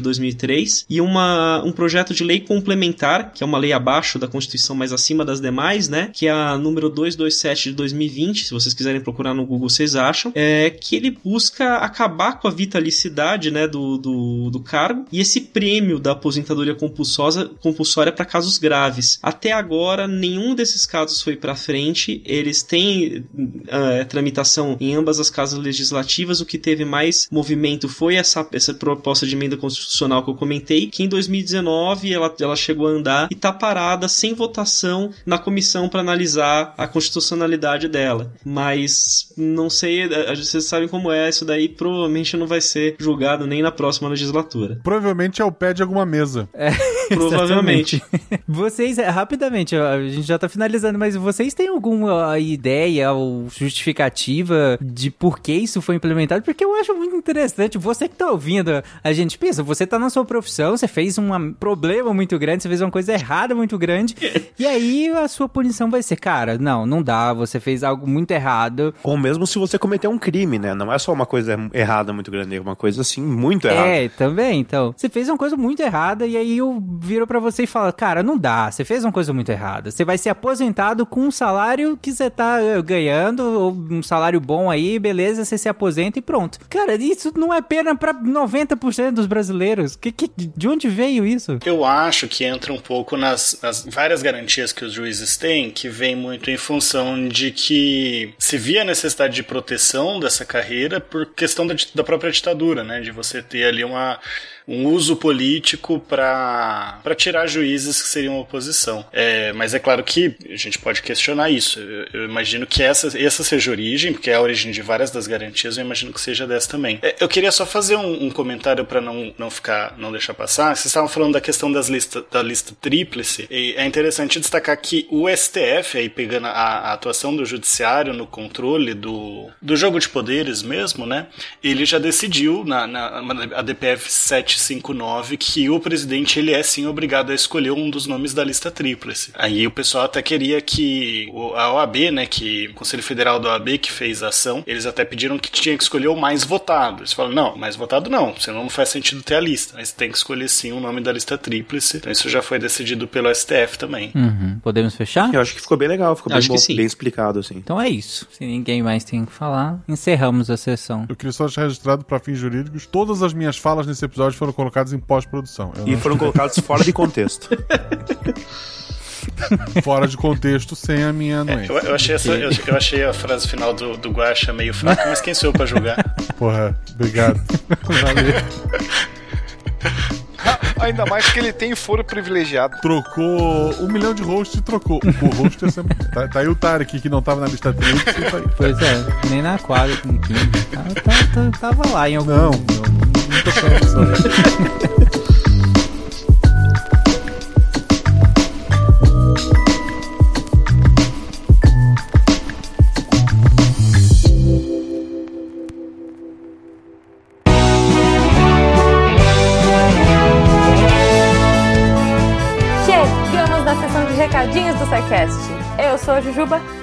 aqui só para avisar que se você ouvinte quiser ajudar o projeto a continuar divulgando ciência de forma divertida, você pode através do PicPay, Padrim ou Patreon. Além do SciCast, você ajuda a manter outros projetos da casa e a manter o site também, com a nossa produção diária de textos incríveis. Caso você ainda não tenha visto, a gente editou o patronato para esse ano. Temos novidades bem legais esperando por vocês. Os nossos lindos patronos que apoiam e amam o projeto tanto quanto a gente. Os links vão estar tá aí no post. Fora isso, se você quiser entrar em contato com a gente para dúvidas, sugestões ou, enfim, recadinhos quaisquer, é só mandar e-mail para contato@sicast.com.br. Por hoje é só e eu encontro vocês na semana que vem.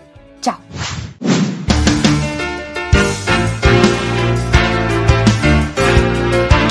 Atenção para informe semanal dos textos da semana. E na segunda-feira tem texto da Nanaka. Ela já falou de milho, já falou de maçã e agora ela vai falar de feijão. O que é que tem no feijão? Um texto rico como todos os outros que vai tratar desde questões ali genéticas, antropológicas, culturais e dá uma fominha. E falando em feijão, na quarta e na sexta a gente tem dobradinha com William Spengler. Um texto em duas partes falando sobre o ensino da história no Estado Novo do Vargas. O primeiro texto fala um pouco mais das questões mais procedimentais, institucionais e de como o governo Vargas utilizou a educação, e o segundo já vai falar mais do material didático e do conteúdo mesmo que era utilizado para o ensino da história nesse período. Os dois textos estão demais e ajudam bastante a gente pensar até do próprio ensino da história hoje, né? Como que ele mudou de outras épocas. Esses textos e mais, muito, muito mais, você encontra em www.deviante.com.br. E eu queria aqui deixar o meu convite de de sempre, para você que é ouvinte do SciCast, que gosta de ciência divertida, vem entrar para a equipe do Portal Deviante, vem ajudar a gente a divulgar a ciência escrevendo para o portal. Para fazer isso é só mandar um e-mail para contato@scicast.com.br. Eu sou André Trapani, pensando que não tem nada que traz mais o sentimento nacional do que feijão, apesar de que pode dar briga se é o preto, se é o carioca, qualquer, mas tudo bem. Apagando a luz da Torre Deviante.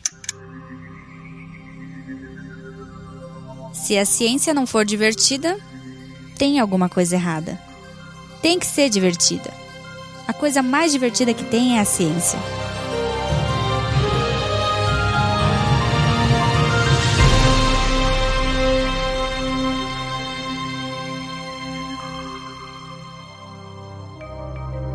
Este programa foi produzido por Mentes Deviantes. deviante.com.br Este programa foi editado por Tapcast. Edições e Produções de Podcast.